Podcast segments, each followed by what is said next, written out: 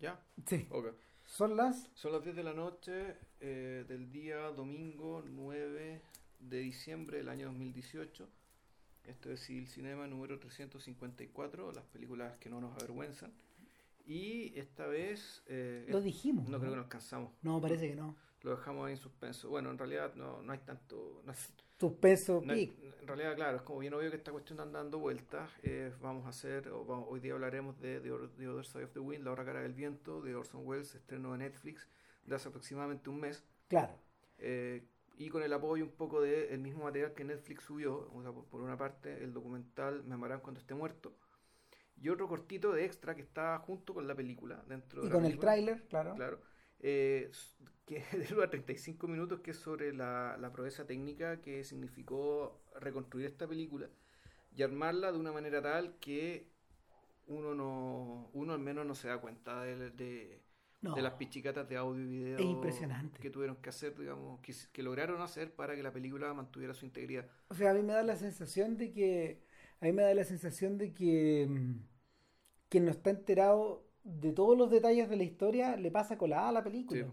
Con la cantidad de efectos especiales, de, con la cantidad de trabajo de post en torno a eso, de color, de restauración, el corte, el negativo, el rescate, todas esas jugadas, digamos, puta. Eh, no, el- es un trabajo gigantesco. De hecho, de hecho en, en el mundo del Oscar y el de la academia, un trabajo como ese se merece un Oscar. Y lo más probable es que Bob Muraski se gane un Oscar, el montajista. El montajista, ya. Sí, es reprobable porque Muraski es una persona que, primero que nada, es muy conocida en el medio, es querida en el medio, y no solo por, no solo por la comunidad comercial de, de- de cine comercial, sino que también por, por el trabajo que ha hecho con gente de vanguardia, con gente universitaria. Es un tipo que, que de verdad es muy apreciado eh, como tal y es alguien que todavía sabe trabajar muy bien en el 35 milímetros, que era como lo que era como lo mandatorio acá. Ya. Entonces, eh, con un tipo así eh, y, y- y con el equipo que le armaron, eh, es lógico que la, que la película iba a estar top notch. Ahora, ¿sabéis que antes de comenzar a hablar de la película, y como este es un podcast culto, Sí, por supuesto. puta, puta, quería citar a Paul Valéry. Ah, Oh. ah. Puta, Paul Valéry una de las glorias francesas, un poeta laureado francés, que escribió un poema llamado El cementerio marino. Ya. Y el libro El cementerio marino, como hoy día lo conocemos, es un libro muy curioso. Contiene el poema, contiene una introducción escrita por un, por un señor llamado Gustave Cohen, que, que era un profesor, al cual Valéry le dio permiso para... eh, o, o al, al cual Valéry eh, quedó tan impresionado por su, por su rollo con el, con el, con el poema que eh, imprimió un ensayo antes de antes de antes del poema mismo que va metido en el libro y no solo eso Valéry le escribió un prólogo al ensayo Ya. que va antes del ensayo dentro del libro Ya. ahora ¿por qué cito esto? por lo siguiente mira. y doy lectura dice esto es Valéry no sé si aún continúa la moda de elaborar largamente los poemas de mantenerlos entre el ser y el no ser, suspendidos ante el deseo durante años de cultivar la duda, el escrúpulo y los arrepentimientos de tal modo que una obra, siempre reexaminada y refundida, adquiera poco a poco la importancia secreta de una empresa de reforma de uno mismo. Esta forma de producir poco no era rara hace 40 años entre los poetas y entre algunos prosistas. El tiempo no contaba para ellos, lo cual tiene mucho de divino. Ni el ídolo de la belleza ni la superstición de la eternidad literaria se habían desmoronado todavía, y la creencia en la posteridad no había sido aún abolida. Existía una especie de ética de la forma que, que conducía al trabajo infinito. Los que se consagraban a ella sabían que cuanto mayor es la labor, menor es el número de personas que la conciben y la aprecian. Así se afanaban por poco y como santamente. Con ello se aleja una de las condiciones naturales, se aleja uno de las condiciones naturales o ingenuas de la literatura y se llega insensiblemente a confundir la composición de una obra del espíritu, que es cosa finita, con la vida del espíritu mismo, el cual es una potencia de transformación siempre en acto. Se llega hacia el trabajo por el trabajo. Para esos hombres deseosos de inquietud y de perfección, una obra no es nunca una cosa acabada, palabra que para ellos no tiene sentido alguno, sino abandonada. Y este abandono, que la entrega a las llamas o al público, ya sea por efecto del cansancio o, de la obligación de entregar, es para ellos una especie de accidente comparable en la ruptura de una reflexión, cuando la fatiga, la molestia o alguna sensación la anula. Ahí está. El Señor empieza a explicar otras cosas también de, del por qué en el fondo se produce poco, se trabaja con tanta intensidad sobre una misma cosa, se la abandona. O sea, en el fondo está haciendo un largo exordio de por qué, del mito de por qué Orson Welles no terminaba sus películas. O que, o que, le cargaba terminar sus películas, cosa que es discutida en el documental. Claro, porque en el fondo, porque en el fondo Valerí, puta, no está, Valerí está hablando de que esa misma sensación que, se transmite hacia afuera puta, no es tal, pues, el, a Valerí se le ocurrió esto, y esto es para no seguir leyendo, digamos, para que no se nos distraigan los auditores, eh, se le ocurrió esto o llegó a esta conclusión el día que fue a ver a Gustav Cohen a una clase en la Sorbona, discutir, a verlo discutir el cementerio marino. Tuvo el raro privilegio de ser un autor extraordinario, gigantesco, de nivel mundial, eh, que se interesó y tuvo la posibilidad de, sentarse junto con alumnos y de convertirse en un alumno más para escuchar de una obra que él había escrito. Claro. Y que él escribió precisamente en un lapso como de 20 años. Más o menos lleva un poemita que tiene, no sé, 30 páginas. Entonces, el, leyendo, leyendo, leyendo esta introducción de este libro, digamos, me acordé del tema de de, bueno, primero que nada, de los malentendidos en torno a la obra de Wells, de esta lectura distorsionada de su obra y, tercamente distorsionada de su obra a través del tiempo, y de la y de la propia eh, de la propia actitud que él tenía a la hora de justificar por qué hacía las cosas como las hacía. O por qué llegó a hacer las cosas de ese modo, por qué llegó a operar de esa manera.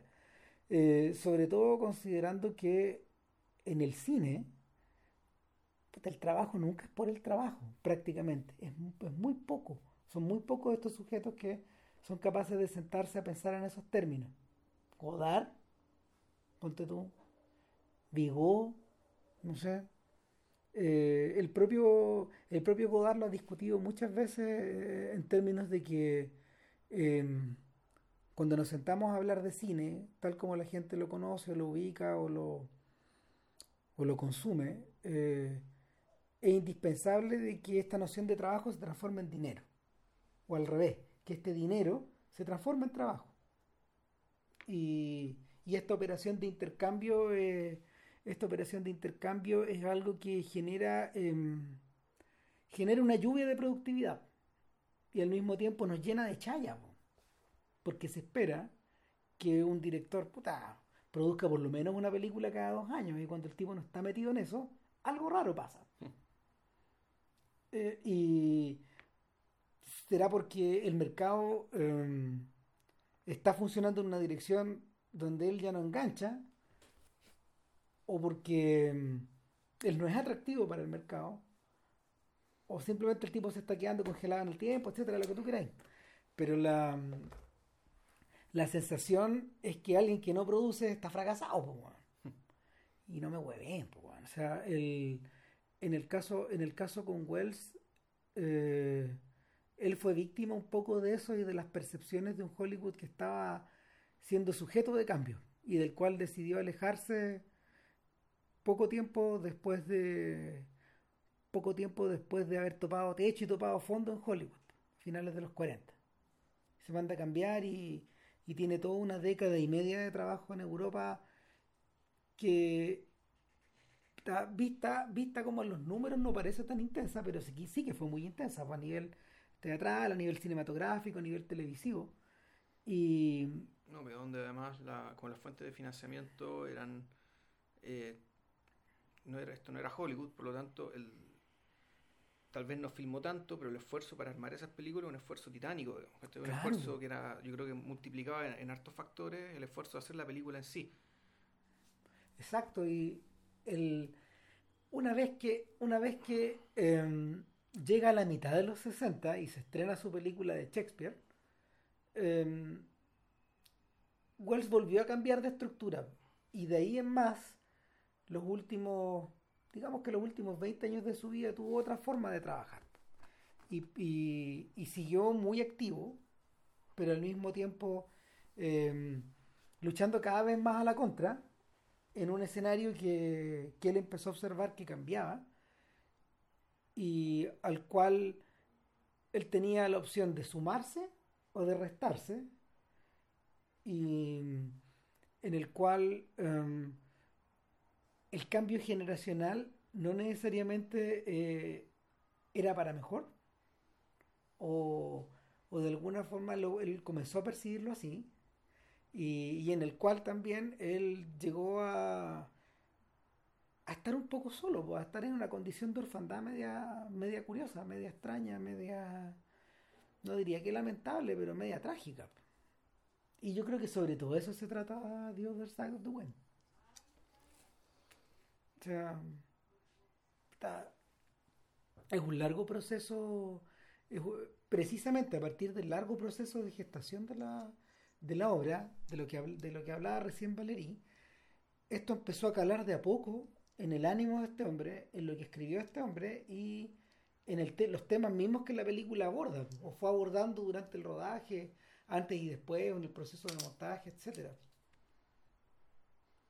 Sí, a ver, por lo que explicaban en, la, en el documental, la, el, cambio, el cambio generacional que se estaba produciendo eh, sobre todo con la llegada de ciertas generaciones de directores y también de productores Hollywood, gente que veneraba a Orson Welles, para el cual Orson Welles era, claro, un, personaje mítico, un, héroe trágico, y era un poco el primero de los rebeldes, el primero de los Mavericks, como, como la palabra que le gusta usar a ellos.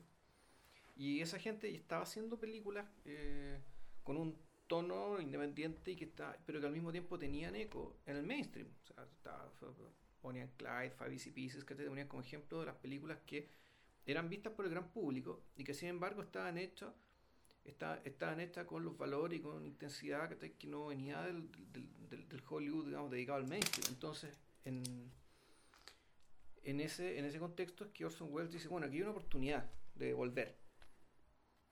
una oportunidad de, eh, de reinstalarme en Hollywood después de que Hollywood me traicionó. Ahí, ahí contando la, pasándose principalmente la experiencia traumática de los magníficos Ambersons y, y Seth de Mal. Y él dice, ya, bueno, puedo volver y puedo, puedo trabajar eh, a mi manera y hacer las películas más o menos como yo quiera, digamos. Con, un poco alineado con la gran industria cinematográfica estadounidense, digamos, a la, cual a la cual pertenezco. Entonces, el, un poco con con, esa lectura es que Orson Welles, curiosamente, decide hacer una película sobre eso mismo. Es decir, La hora, la hora cara del viento es una película, una película autobiográfica. Alguien dice, no. Eh. Dicen que no. Porque, claro, porque la película no se trata de la vida de Wells. O sea, la película no se trata de la vida de un falso Orson Welles. Pero se trata de una persona que está exactamente en la misma situación, en la misma situación de Wells y cuyo eh, y cuyos elementos del pasado que logran ser descubiertos a lo largo de la película, muchos de ellos coinciden con la vida de Wells y otros no tanto. No. Eh, yo diría que el, la génesis de esto se remonta se remonta a la a las obsesiones a, a estas obsesiones desbocadas que el propio Wells tenía en sus apetitos no solo por la comida, sino que sus apetitos cinematográficos, sus apetitos de viaje, de, vida social, etcétera, en los que él estaba inserto de un modo, de un modo muy dinámico desde, desde, su, desde su juventud, desde su adolescencia, desde mediados de los 30 y de antes, incluso de, de finales de los 20, y, y que, tienen, que tienen como centro evidentemente a un personaje masculino muy magnético, eh, muy fuerte, muy dominante y, y, capaz de aglutinar en torno a él eh, una buena cantidad de personas que lo siguen por fidelidad, por negocios, por atracción, por dinero, etc. Entonces, eh, ese personaje, ah, bueno, ese personaje es Kane, por ejemplo, en, en, en cierta medida. Ese personaje también es el señor Arcade. Eh, en no, cierta medida. pero también es John Huston. Pero Y es también es y- Hemingway. Y ahí nos vamos acercando, que Wells se conoció con Hemingway en los 40, circulando, circulando, circulando por Europa. Eh, Wells conoce a Hemingway más o menos en la misma época en que conoce a Picasso y que conoce a, a Howard Hughes, por ejemplo. Tres personajes masculinos que, que en, torno a los cuales él trabajó y, y que son sujetos con estas características. Ahora, en un momento de esta historia, en un momento de la historia personal de, de, de- de Wells con Hemingway, estos buenos se cayeron mal. O sea, y, y Wells no condonaba esta actitud. eh, ambos circulaban mucho por España en esa época, antes de que Hemingway se fuera a Cuba y, y, y Wells no le condonaba y no le perdonaba esta actitud mm, eh, macha, tremendamente agresiva que, que Hemingway desplegaba en público, en, en circunstancias de que en persona, eh, a nivel personal, el, el sujeto en realidad te- tenía una máscara puesta encima también. Ya. Y, y The Other Side of the Wind, como, como concepto, nace cuando se muere Hemingway. Y este bueno empieza a meditar en la historia de un escritor y un matador. Ese es, el, primer. eh, es como se llama. En primera instancia es lo que tenía. Y empezó a escribir esto a principios de los 60. Eh, le, dio a, le dio a su personaje, a su escritor, la fecha de muerte de Hemingway, el 2 de julio. El 2 de julio, la fecha en que Hemingway se suicida disparándose en la boca. Después de, después de, ¿cómo se llama? Darse cuenta, después de que le diagnostican una enfermedad degenerativa. Y,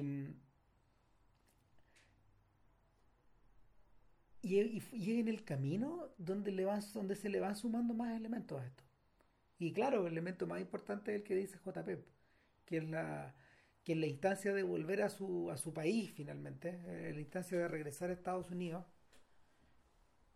em, a este mundo que cambia, a, esta, este nuevo Hollywood. Eh, Wells se, se ve en la se ve en el se ve en este cruce de caminos donde él decide votar al escritor y convertirlo en cineasta Claro.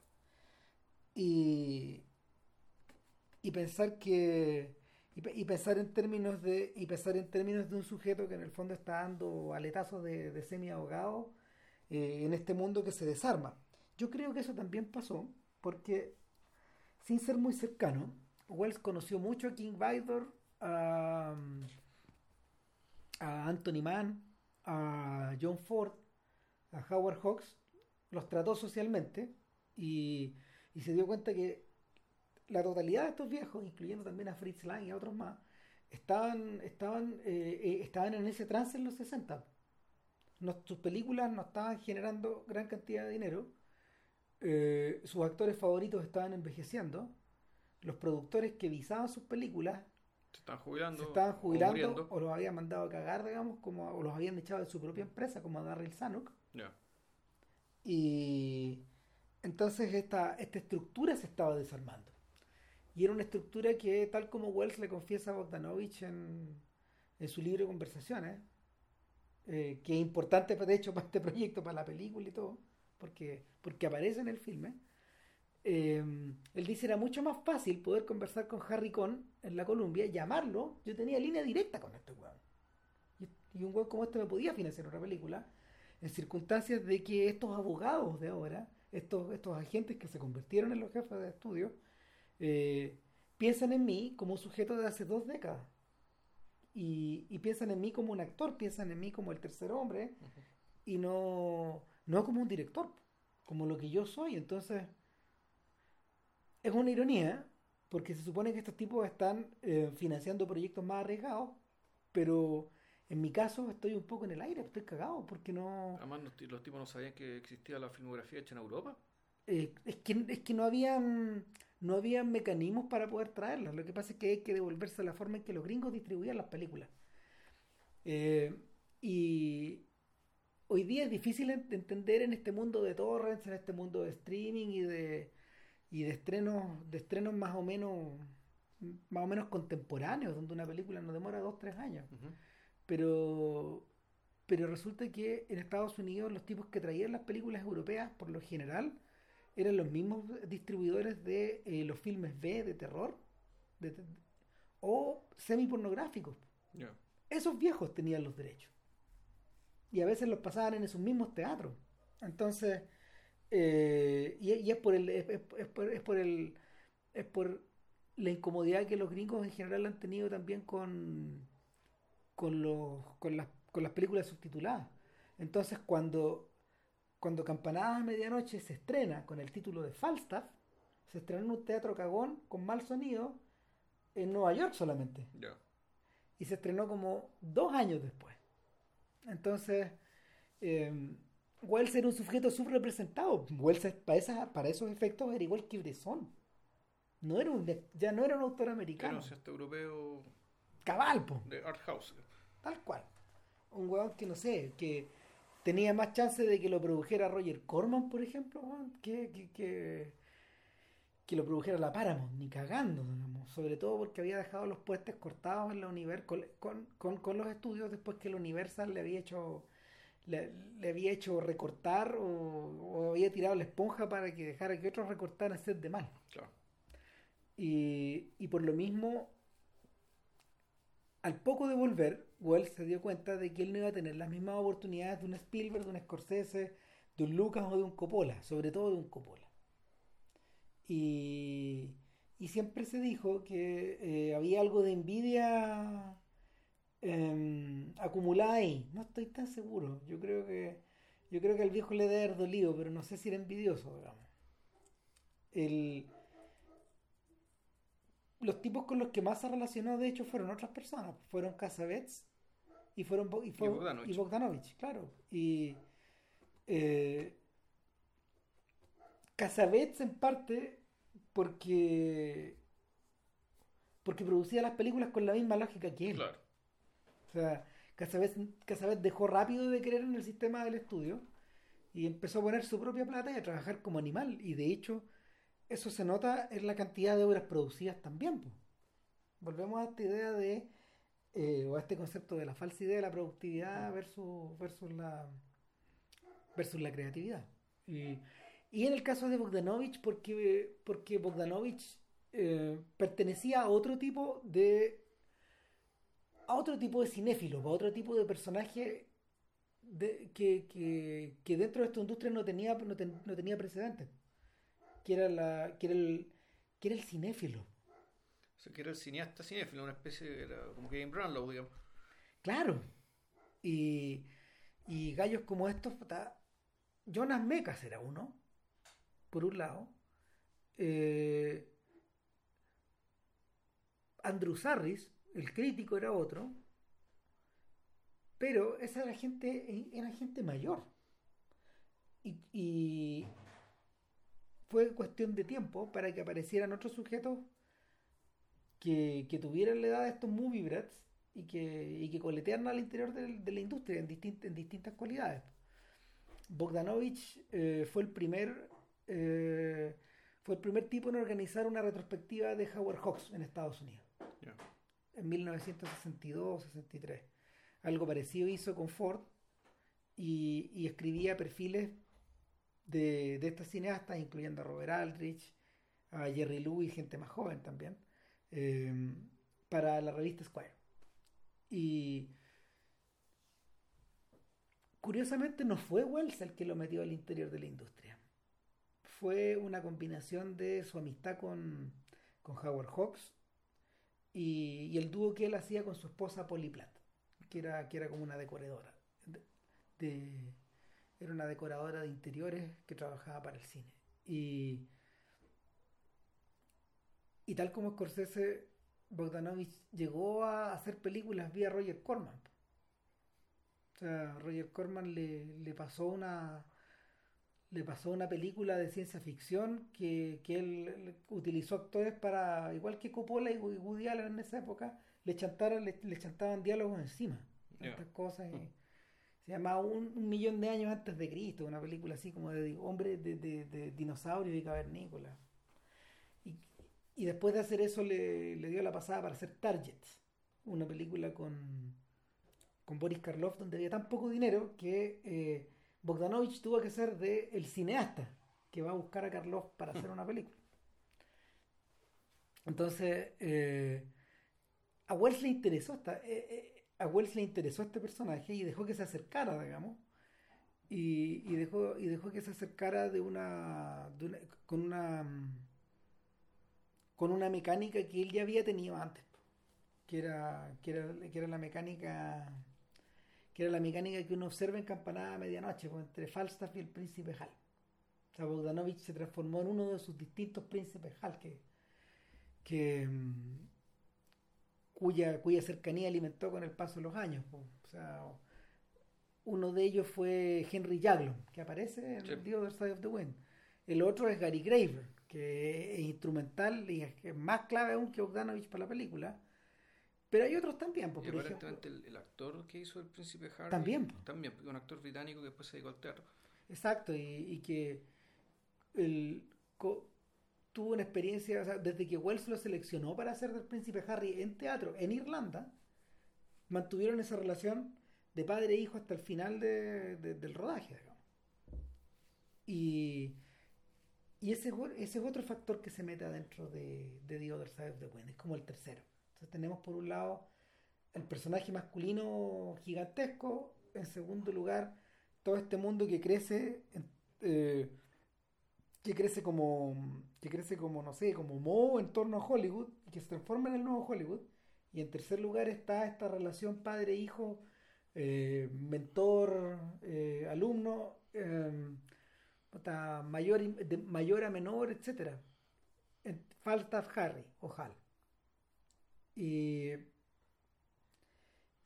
y hay un cuarto hay un cuarto elemento que ya es el elemento técnico mismo O sea que, eh, pues, claro, él vendría a ser la, la decisión de Wells, aparentemente de Wells, porque esta película no la terminó, de hacer una película en realidad no se parece a nada de lo que había hecho antes.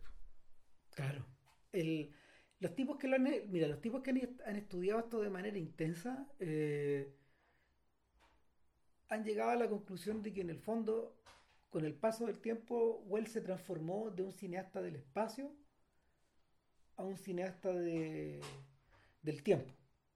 ¿A qué me refiero? Que, que en sus primeras películas lo que de verdad le interesa son los movimientos de cámara, por ejemplo. La articulación de la mirada de una forma compleja en torno a eh, un espacio determinado. Y es por eso que eh, Citizen Kane es tan fascinante en sus movimientos de cámara, en la duración de sus tomas, en la forma en que, en la forma en que observamos, por ejemplo, los espacios cerrados o los espacios abiertos, la manera en que eh, la película comenta, lo, lo comentamos en el podcast de Kane. No, no, y además esos rasgos incluso están hasta campanadas de medianoche. Es decir, Claro. en, o en hotel, o digamos, básicamente la no ser los mismos recursos. O recur- pero recursos similares en Europa, en ambientes, en cosas tipos, como tipos castillos, en entornos históricos, te da, claro, te, te da cierta impresión estatu- estatuaria, eh, majestática, digamos. Pero principalmente por el uso del espacio y la puesta en escena de disponer los elementos en el espacio. Claro. O inversamente, digamos. El, la gran casa de Falstaff, este como gran establo donde vivía Falstaff, también hablaba por sí solo. Digamos, en, en Time, of, oh, en Time of- of Midnight, digamos, y en realidad era filmado como si fuera un teatro, donde, claro, donde básicamente el personaje, Falstaff, el personaje se desplegaba. Y era, eh, Ah. en el fondo uno podría decir que ese establo era Falstaff. Claro, Era el interior de esta ballena. era, no no era su cabeza, era más bien su estómago. Sí, claro. Era- que era como la parte más importante de Falstaff. Y claro, esa fue, y, y eso, y estamos hablando creo que es de la última película que hizo antes de of the Wind. Sí, po, el... Estos gallos dicen que eh, el apex de esto, el momento más Mm. álgido y más intenso de esto, eh, es cuando Wells regresa con toda Hollywood y monta, monta este circo llamado Set de Mal, donde, donde, la, donde las tomas efectivamente, claro, y ya eh, esa toma, la toma inicial habla por sí sola Claro. también, digamos. Se, se expresa a sí misma, es una película contenida dentro de, es una película dentro de la película, etcétera, pero, pero no solo ahí, sino que eso se repite una y otra vez dentro de la dentro de- dentro del, del metraje de la película. Ahora bien, hay otros que dicen que estas características fueron desapareciendo paulatinamente en la obra de Wells. Y, y para eso ponen como prueba los filmes de Shakespeare, que fueron hechos con mucho menos plata. Entonces con, con un Wells más contrañido y que en el fondo eh, mantenía las tomas largas en eh, las tomas de largos diálogos. Y que eh, su expresión máxima sería la batalla de campanadas, que efectivamente ya no es una ya no es un, un gran fresco en mas- eh, ejecutado en master shots, sino que eh, Sí, no, no había plata. tomando lecciones de Eisenstein Ujú. y, y de, y de Alexander Nevsky, eh, es, un gran, es, es un, es un gran conjunto de imágenes tijereteadas y masajeadas para crear un gran todo coherente. Entonces, y, y que ese sería, y que ese sería de hecho eh, el, la otra gran joya de la corona de- cinematográfica de Wells. Pero aún así, el, el, el espacio, le hace los palacios por un lado y la casa de Falstaff por otro, tienen, siguen teniendo un, el un tratamiento y una preponderancia, ¿cachai? Como puede haber sido, ¿cachai? La, el mausoleo del viejo mentor de Kane, ¿cachai? O el mismo Sanadú. Sí. O sea, están tratados, yo creo, creo más, más o menos de la misma manera. Aun cuando uno, por ejemplo, claro, Sanadú estaba lleno de cosas, ¿cachai? Y parte era importante que estuviera lleno de cosas. Pero, en cambio, el, el estómago, el, el- el estómago de Falstaff, digamos, estaba lleno de personas, no necesariamente de cosas. Varios sí. de ellos en distintos estados de, de ser digeridos. digamos. Claro, pero sin embargo, ¿cachai? aquí lo que manda, volvemos, es el espacio concebido como tal, es decir, como el, eh, un, espacio que metafóricamente alude a una característica del personaje en cuestión. el, e- es tan así, es, tan intenso eso que, que uno queda con la sensación de que ese espacio al que hace referencia JP eh, puede ser, por ejemplo, interpretado en términos de nación, puede ser interpretado en, en términos de, de cofradía, de hermandad, de sociedad. La gran pista de eso está al principio, de hecho, de, Campanada a Medianoche, cuando, cuando, cuando, cuando uno de los mas- uno, de los maeses de, de este establo se hace, y uno de los compinches de Falstaff se acerca al, personaje y, y hablan de la Gilded Age, hablan de, hab- hablan de esta era dorada que, que está llegando a su fin y que ellos presenciaron alguna vez y, de la, y la cual ahora está reducida a cenizas. Y, y en esta clave que en esta clave que Campanada se convierte en una especie de wake, se convierte en una especie de velorio de esta era dorada y su y- y de y avisoramiento de en qué se en qué se va a transformar. Ahora bien, eh, uno de los argumentos en torno al cambio del cine de Wells eh, tiene que ver es como doble. Uno de ellos es la, es la progresiva reducción de tamaño de los equipos de filmación. De suerte que eh, Wells, el Wells de mediados y de finales de los 60 empezó a trabajar con un equipo mucho más liviano. Ya. Entonces, eso le permitía, mm, eso le permitía eh, unir esta, esta forma de trabajo a algo que él había hecho muy suyo, que era el trabajo en la, en la moviola. Eh, al contrario de al contrario de muchos otros cineastas que eh, dejaban trabajar al montajista tranquilo, Wells siempre estaba con el montajista. Y al contrario de la gente que trabajaba con un montajista, Wells trabajaba con un montajista jefe y con asistentes. Y, y, a veces varios asistentes, y él operaba una de las moviolas, Él, el él, en ese sentido, era el editor en jefe. Y el método en principio parecía bastante caótico hasta que la gente lo lograba entender. Finalmente era una serie, es que era, era una especie como de jazz, donde había un montón de riffs y posibilidades de montar las escenas. Pues las empezaba a examinar y iba, iba masajeando este, este material en la medida de que en la medida de que más estaba expuesto a él. Eh, da la sensación de que esta, este método de trabajo se le quedó pegado cuando, cuando concibió la idea de su Quijote. Porque el Quijote él lo concibió de una manera... E, ese es un proyecto que, al que todavía, de hecho, le hace falta mucho estudio encima porque, porque concibió, concibió ese proyecto como una especie de cuaderno de notas, manuscrita, finalmente. Es como si es como si él nunca hubiera querido recrear un Quijote porque el Quijote estaba hecho. Entonces este weón lo mm. ocupaba para pensar. Para hacer otras cosas. O sea, y, filmó escenas tradicionales del Quijote, por ejemplo. Filmó escenas completamente modernas con el Quijote. Eh, haciéndolo correr frente a una. haciéndolo salir de una pantalla de cine, por ejemplo. O, o correr, correr en las calles de Madrid. En un entorno moderno, etcétera y sin embargo, en México, por ejemplo, filmó el Quijote con una niña.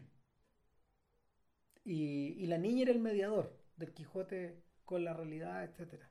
Entonces, eh, mucho de ese material que, fue, hecho, fue hecho mudo, porque, porque no, no contaba con sonido, con sonido sincronizado, mucho de ese material él lo trabajó año tras año tras año y lo usaba para entretenerse de alguna manera. Y ahí, ahí pareciera ser que, que nació lentamente esta idea de eh, poder recrear algo muy grande con un formato muy pequeño.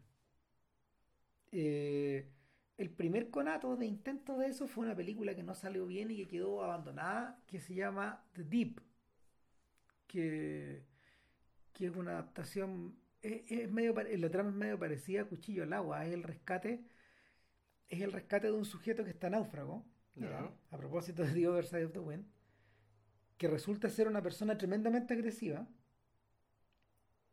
y la pareja que la rescata queda a su merced.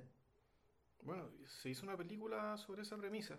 Sí, pues, Dead Calm se llama. Sí, exacto. el nombre de la novela eh, que, Wells, que Wells había comprado. Y se hizo muchos años después con Nicole Kidman, de hecho. Nicole Kidman, Sam Neill y Billy Zane. Claro. Zane era el tipo agresivo. Sí, era. hacía de Brando, en el fondo. Sí, claro. Ocupaba su look juvenil para. Para, parecerse, actuar y hablar como Brando. Claro, entonces no es una mala película, la hizo. No, en absoluto. No, la, Philip hizo, la hizo Philip Noyce, un sujeto que sabe trabajar, digamos. y la hizo en Australia, ¿no? Sí, sí, es una película australiana. Claro, y en el caso de Wells, la persona que rescatan es una mujer. Y la pareja de Wells en la película, la, la, la, rescatada, entiendo que es Oya Kodar. Ya. Y la pareja de la película es, es, es la pareja de Wells. Wells no es el protagonista, de hecho. Hay otro personaje masculino más.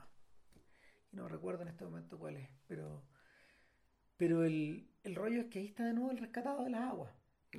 Y no pudo terminarla, se le desarmó todo el esquema y, y, la, y desapareció el negativo. La película igual el, positivo quedó y existe, está en, está en el Film Museum de Múnich que, que guarda un archivo grande de todos estos proyectos inacabados.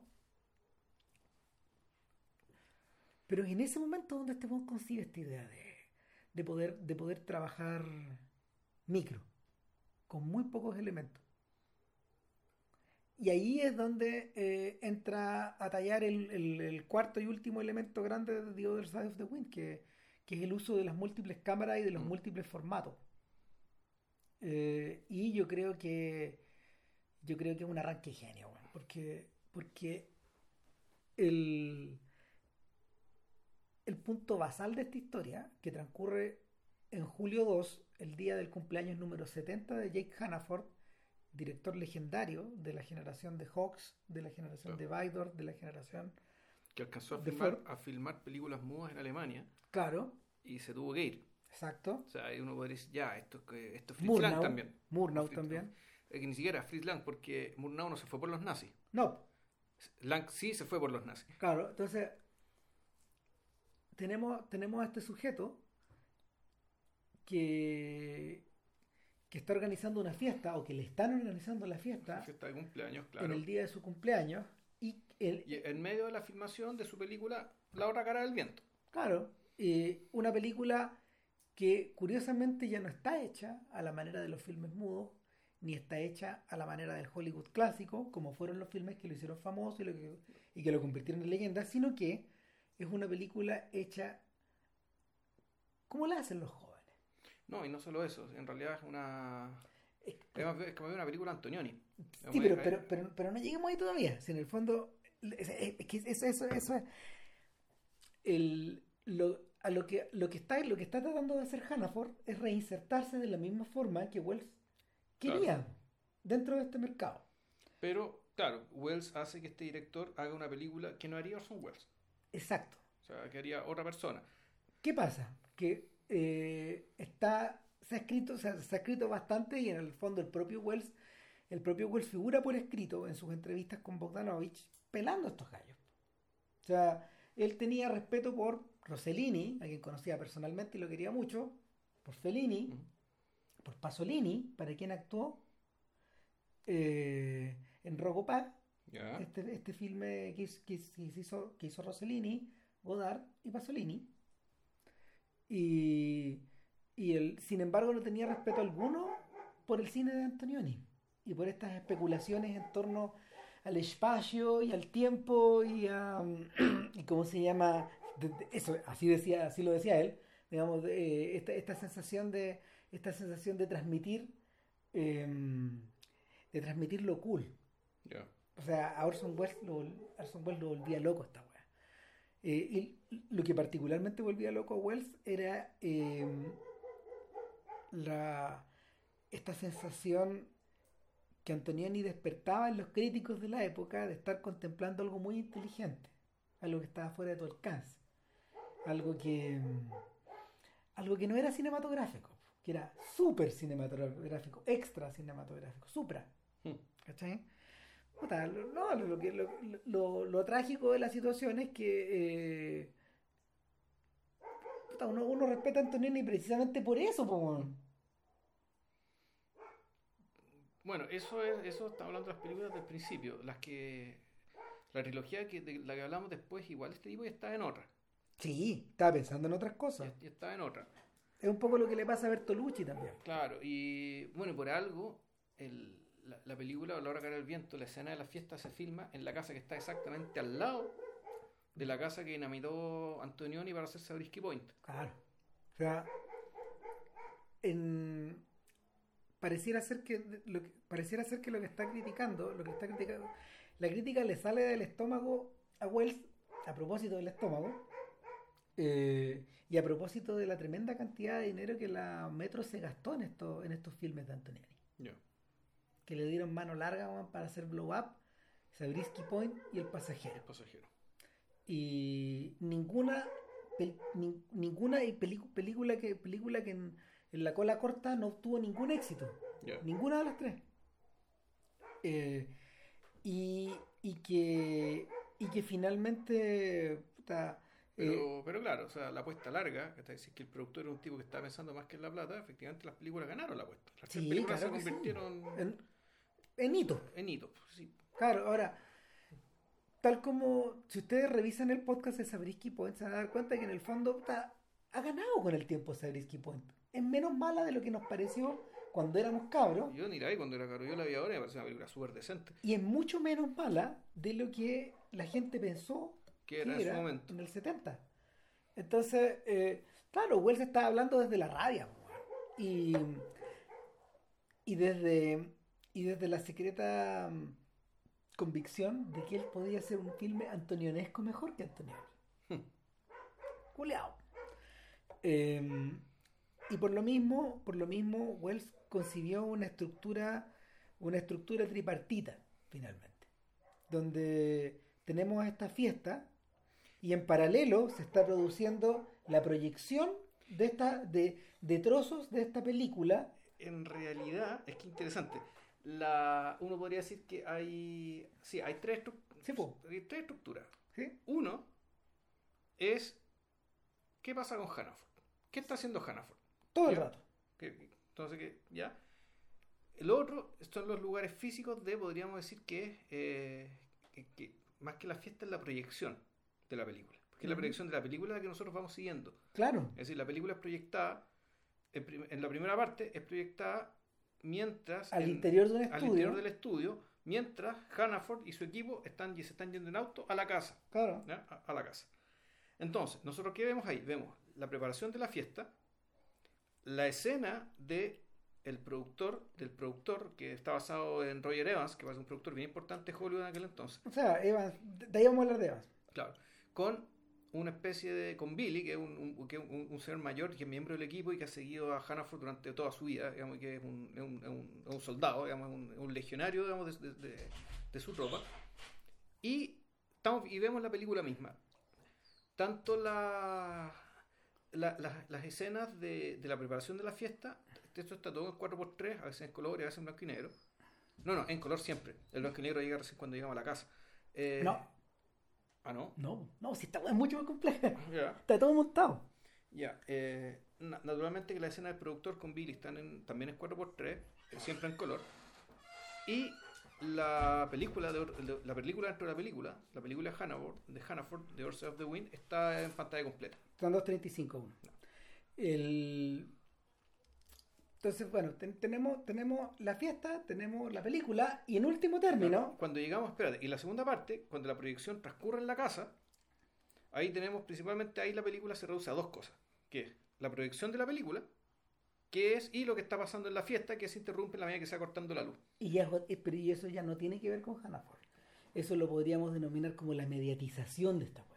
O sea, está Hannaford, Hannaford metido al medio de un circo de, de un circo de cámaras ¿cachai? que parece exagerado, parece como de la Dolce Vita, así como el claro, la omnipresencia de los medios, pero también suena muy moderno, digamos, ¿cachai? Y de hecho algo que Bogdanovich también se dio cuenta en el documental hablando de, y, y que lo escribió en, en el prólogo de la película, respecto de que básicamente este panóptico, que ni siquiera es un panóptico, no es un gran ojo que, que te mira, sino que son millones de ojos, ¿cachai? Como, Que se miran entre sí. como los ojos de, de- de una mosca, digamos. El... da- La, la, la pregunta, la pregunta que se desprende es ¿dónde Wells, dónde Wells agarró a esta weá? A mí me da la sensación, a mí me da la sensación de que Wells entendió que esta weá era así cuando volvió a Estados Unidos y, y, y- y empezó a observar la forma en que la prensa y los noticiarios cubrían las noticias. Eh, las noticias en esa época, y aquí en Chile también, se hacían en blanco y negro, 35 milímetros, perdón, pero blanco y negro 16, o blanco y negro, perdón, color 16 milímetros. Y se procesaban durante el día y se proyectaban en la noche en el noticiario. Pero eh, la multitud de cámaras que rodeaba eso, la multitud de micrófonos, era inédita. Esos micrófonos que enfrentaban los Beatles o Bob Dylan cuando llegaban a sus conferencias de prensa, eso era inédito, no se había visto antes. Eh, y estaba directamente derivado de la cultura de los paparazos, Mm. que había, que había crecido tanto en Europa como en Estados Unidos a finales de los 50. Y, y de, y de esta sensación de que eh, no solo la cámara apunta al sujeto y el sujeto reacciona ante la cámara, sino que las cámaras acaban por reaccionar entre sí. ¿Cachai? Eh, porque terminan inevitablemente cruzándose en el plano y apuntándose Sí. unas con otras.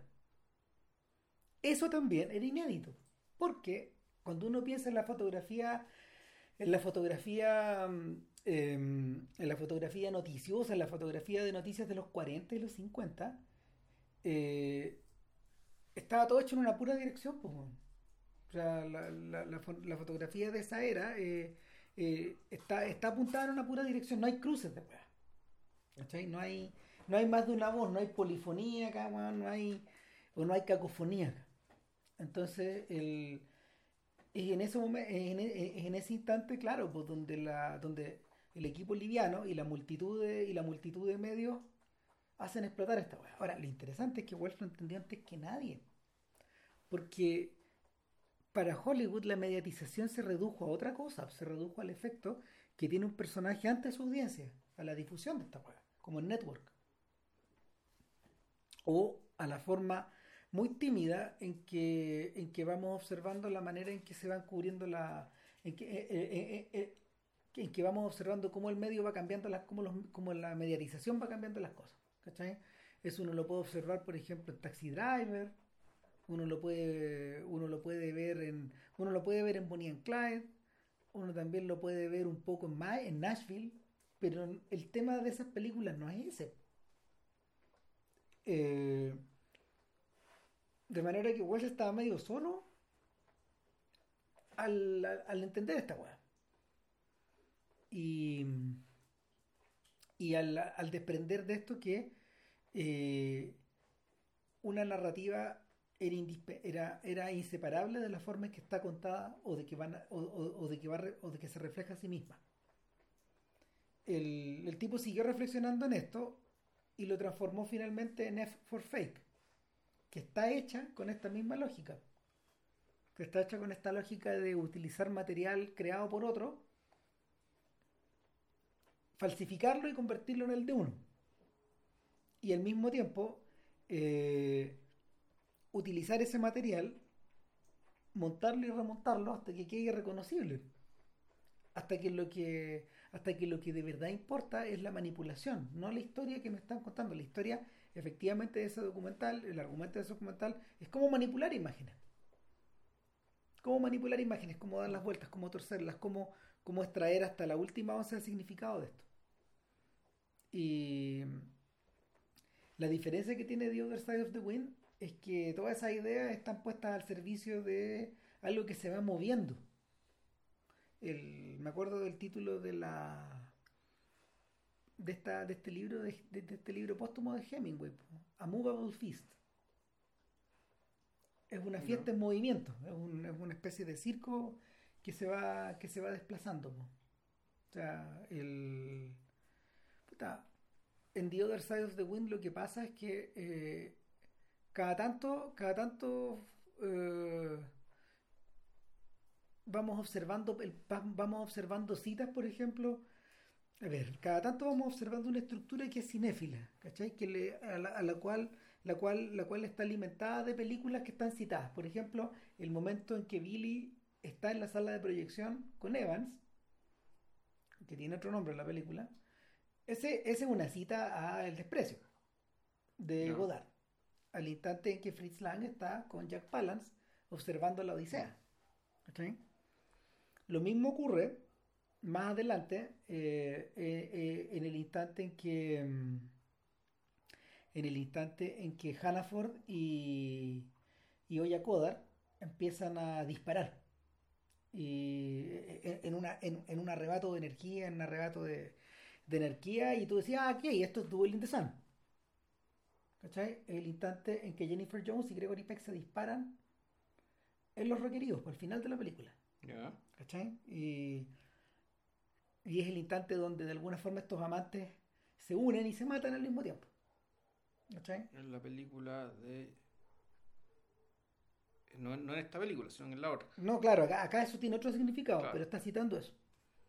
¿Cachai? El, la. Lo, todo, todo lo que tiene, toda la sección que tiene que ver eh, de toda la sección que tiene que ver con Hannaford y el personaje de Bruce Otterlake, que viene a ser este su príncipe Al. Que interpretado por Bogdanovich. Que, eh, efectivamente. Eh, todo eso es una referencia, evidentemente, a Shakespeareana. Sí, claro. A, a, campanadas de medianoche en particular, incluso. Hay, hay, un, hay está la escena de la separación, incluso. Sí, claro. está, está, está, todo ahí. Eh, y toda la sección final está de. El autocine, que es el tercer lugar donde se proyecta la película. Puta, ahí hay varias cruces. El, el, el, el clímax de Targets, de la, la, primera película de Bogdanovich, transcurre en autocine. Yeah. Eh, el efecto que se produce de vacío al final, con la. con donde, donde este lugar está abandonado, donde, donde ya no hay autos que puedan seguir viendo la película, puta, eso está sacado de The Last Picture Show, Claro. de, de la propia película de Bogdanovich. Entonces, toda esa, car- toda, esa, toda esa carga interna va toda esa carga interna va existiendo dentro de la película y se transforma como un metacomentario. Sin embargo, eh, sin embargo, lo, lo realmente interesante está, está a la vista, pues está en la otra, está en la otra columna. ¿Cachai? Esta sensación de que. Esta sensación de que.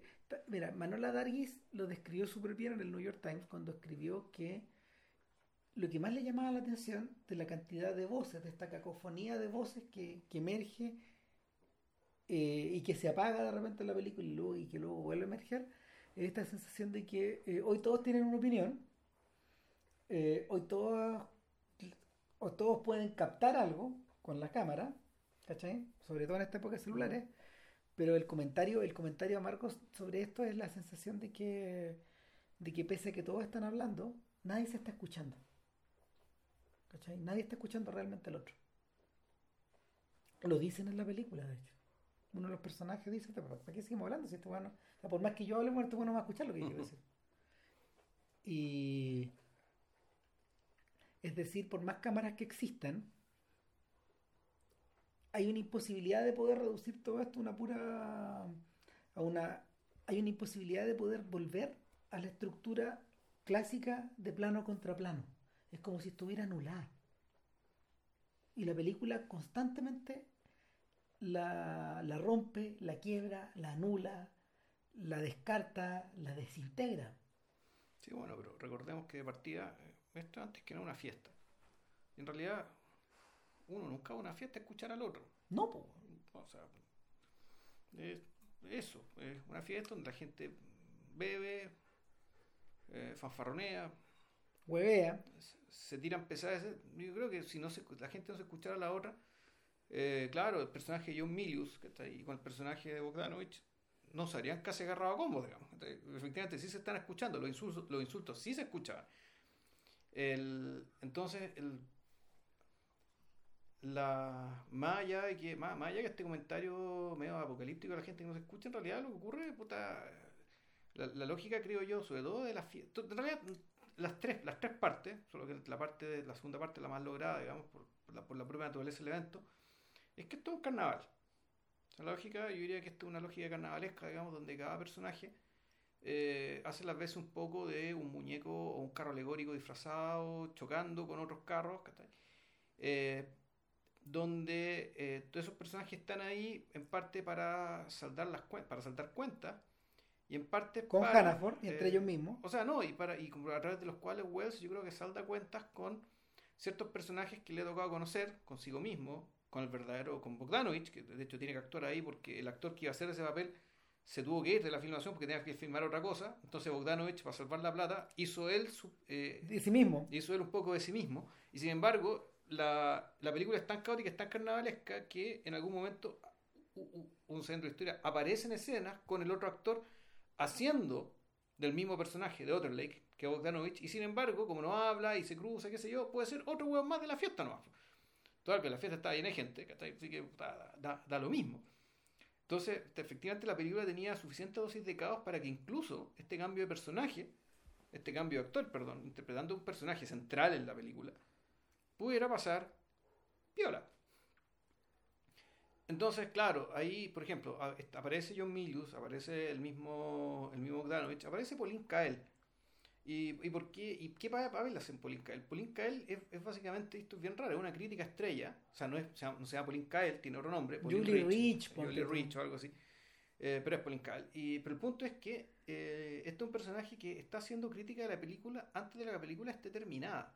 O sea, en el fondo ella está, ella está ahí interpretando y sobreinterpretando. Va detrás de Hannaford.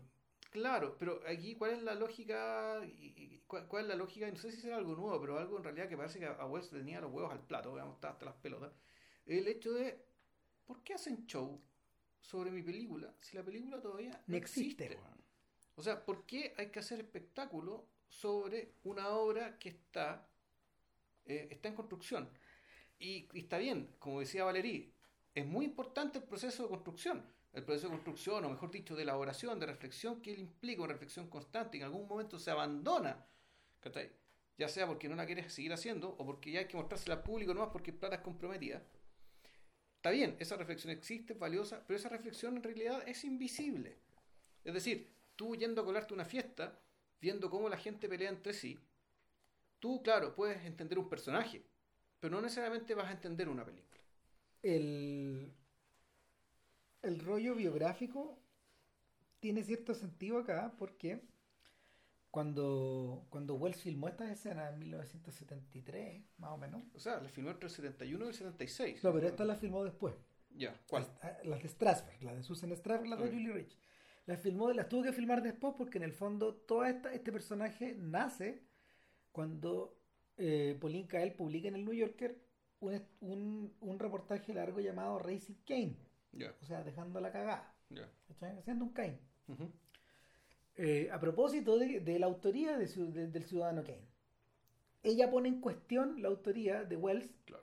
la plena autoría, la, la- la coautoría de Wells en términos del guion.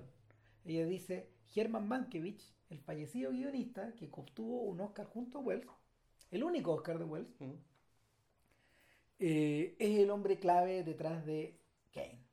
Bla, bla, bla, bla, bla. Y, ahí eh, Kael procede a desenrollar un largo rosario de razones por las que ella dice, por las que ella dice creer o pensar o justificar que Mankiewicz es más importante que Wells en esta historia.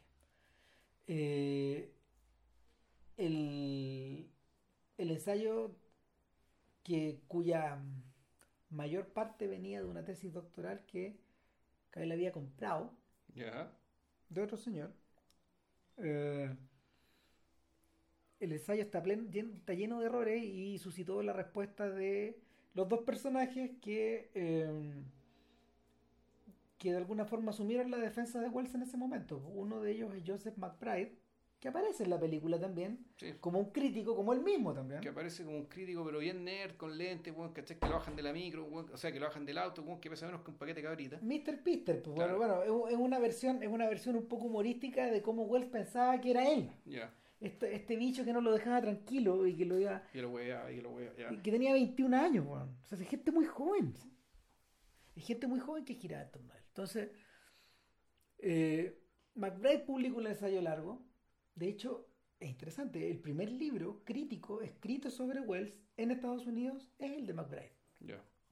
Y posee una importancia extraordinaria en ¿Cómo se llama? este? Joseph McBride. Joseph McBride. No confundir con Jim McBride. No, ese cineasta. Es cineasta, ya. No, no, Joe McBride es un señor que, que en el fondo, no sé, pues junto a Michael Wilmington había publicado un libro sobre Ford, por ejemplo, eh, que es una de las autoridades mundiales en Ford. Ya. Eh, eh, eh, el hombre que, que derribó el que derribó el mito de la felicidad de Capra, la felicidad personal de Capra. Y, y nada, pues. Todos los libros de él son muy buenos. Y es un buen tipo. Lo felicito en Facebook por todos sus cumpleaños. Ya.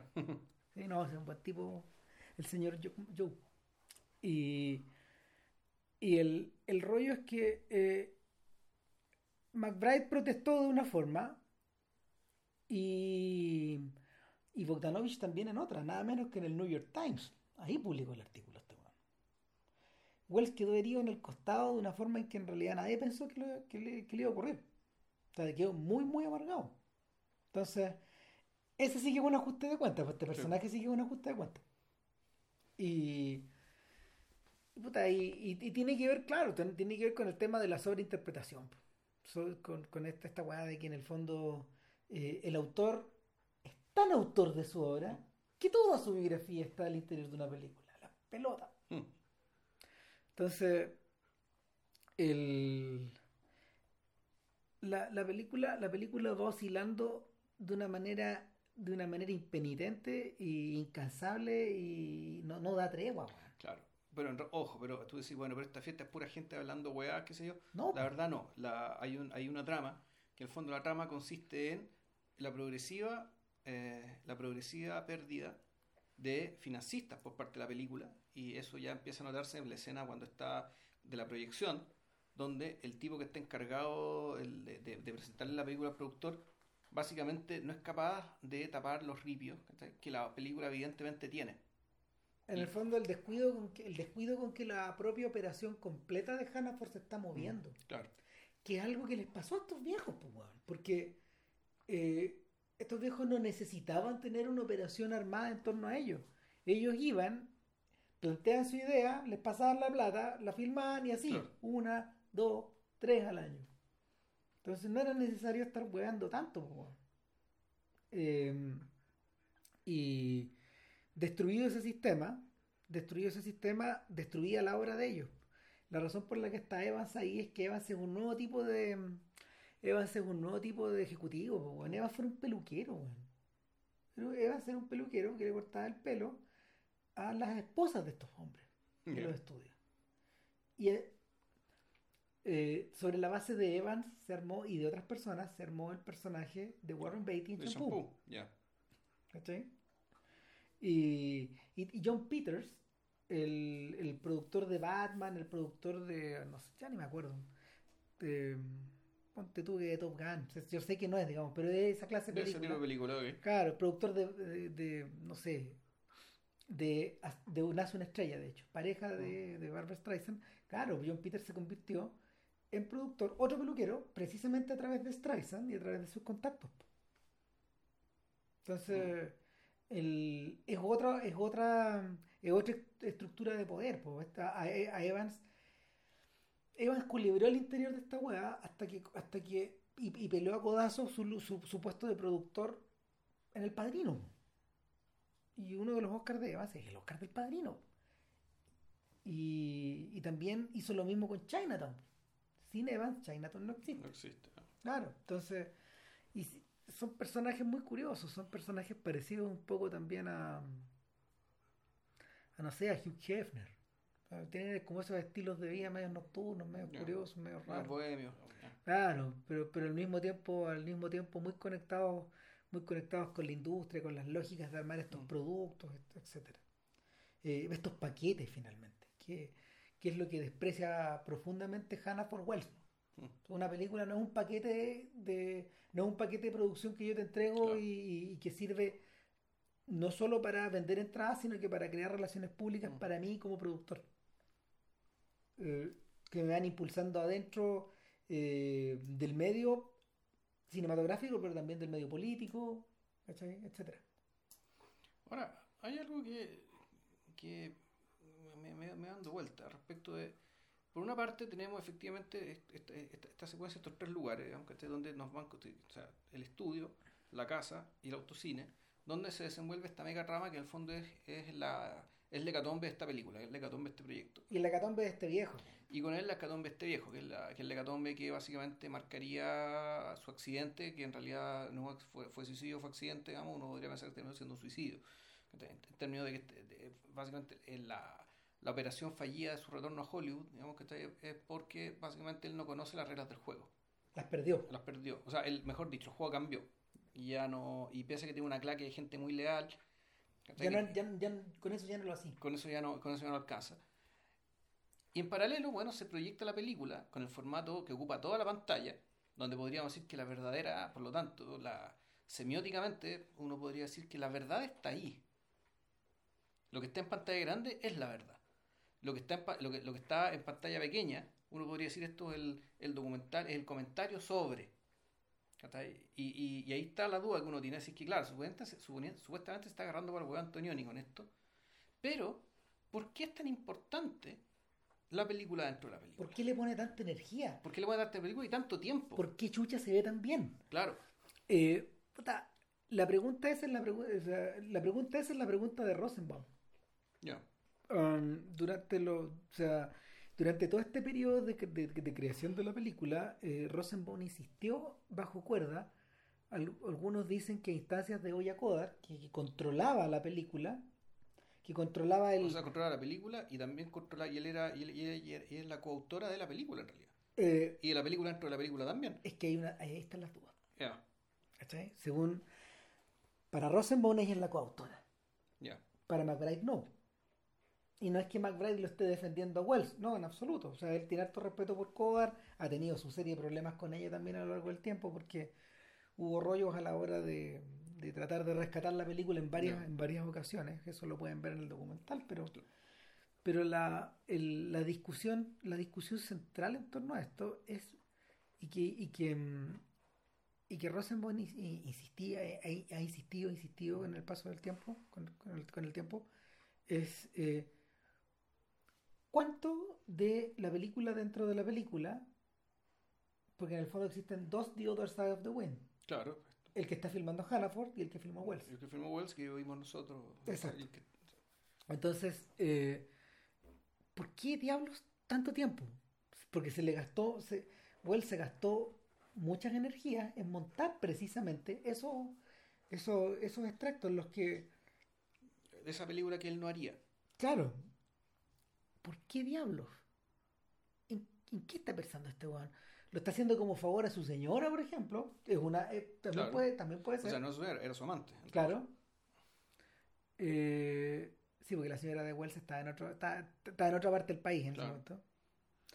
Eh, ¿Está haciéndolo por eso?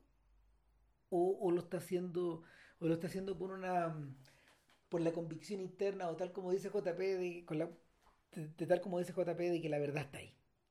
Eh, O sea, no- yo no digo que la verdad está ahí. Lo que digo es que el hecho de que la pantalla te ocupe, de que la pantalla esté absolutamente ocupada por eso y no por lo otro, es que pareciera ser que esto es más importante que lo otro. Claro. Pero es, un- es una, un- una presunción, digamos, a partir de este hecho meramente visual y estético. Claro. eh, da, da la sensación, da la sensación de que, eh, bueno, para eso hay que explicar qué pasa también adentro de la película. The Other Side of the Wind de Jake Hannaford es la historia de dos personajes, eh, John Dale, le vamos a decir, o el chico y la chica, por, por decirlo. Claro, que ni siquiera tiene nombre. No Eh, tienen, ninguno de los tiene nombre, Le dicen Pocahontas porque, porque pero eso es afuera. eso afuera. A, a- a la actriz que interpreta, que es Joya Kodar, digamos, que hace de una actriz innombrada que le dicen Pocahontas porque ella es, es- es piel roja. Poca, Pocahontas y Mini Jaja. Claro. Así le dicen. Así le dicen, exacto. Claro. El, estos dos personajes se van. a ver, esta es la historia de una persecución. De la persecución que un chiquillo, un motorista, un beatnik, un, O un hippie. O, un hippie o un personaje de Busco mi destino, Claro. literalmente, hace en torno a una mujer que se le escapa continuamente. Y que la busca y cuando le, le regala un le encuentra un le, le da un regalo. Cuando, La- cuando la encuentra, ella reacciona de una manera súper inopinada. Después, se- después tienen sexo y sin embargo la historia sigue ahí, pero la cuestión va más allá. Claro, el, la, la historia está ambientada como en cuatro o cinco partes. Una de ellas es eh, la brevísima escena de la orgía, Claro. que está como al comienzo de la película, eh, y, es, y con la que comienza, de hecho, el filme completo. The Other Side of the Wind, de Orson Welles. Eh, es- eh, esa escena de la orgía es lo último que Hannaford filma, Claro. antes de... Antes de Claro, pero eso no se alcanza a proyectar. no, Ni siquiera alcanza la proyección. Ni siquiera lo alcanzamos a divisar. Son las mujeres que están desnudas como, como en un harem y esta Sí. mujer emerge de ahí hacia el resto de esta película. Claro. Muda.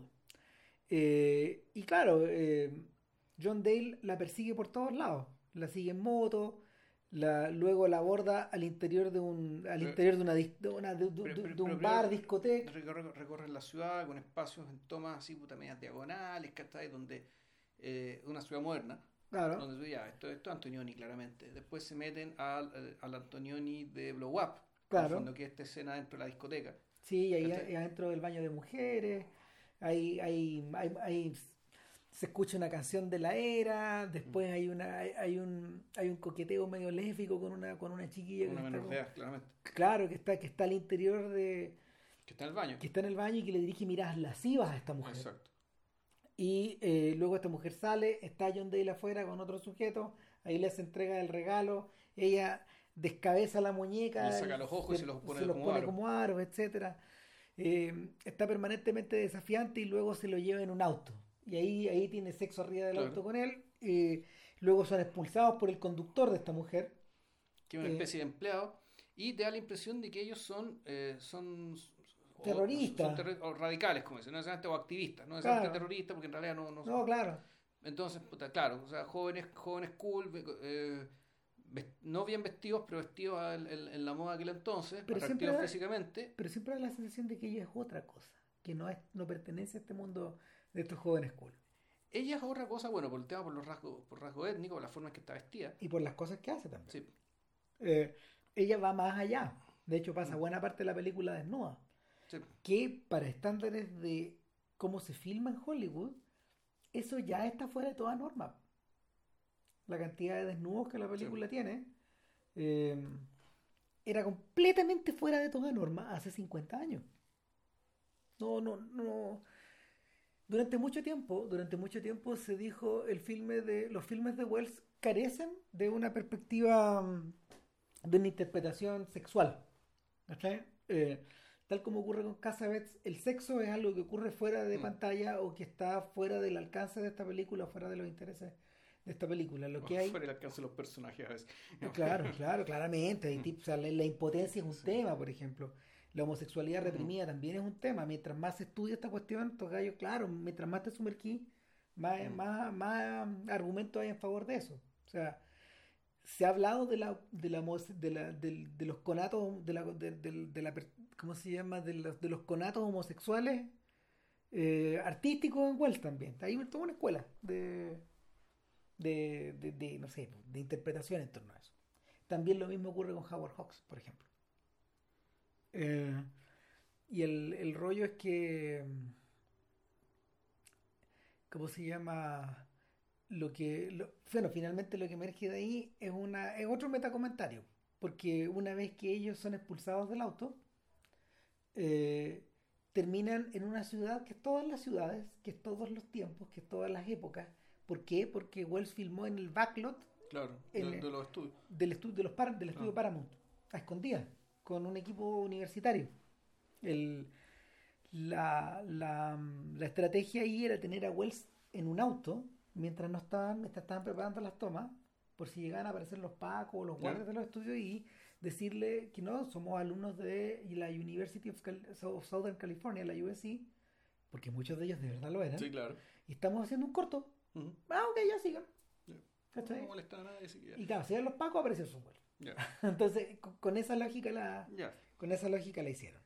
Y y nada, pues, eh, vemos a estos, vemos a estos, vemos a estos tipos en distintos lados. También están en el backlog de la MGM. Eh, unos trenes abandonados en un granero, Puta, una ciudad abandonada, mm. pero como de mediados del siglo XX.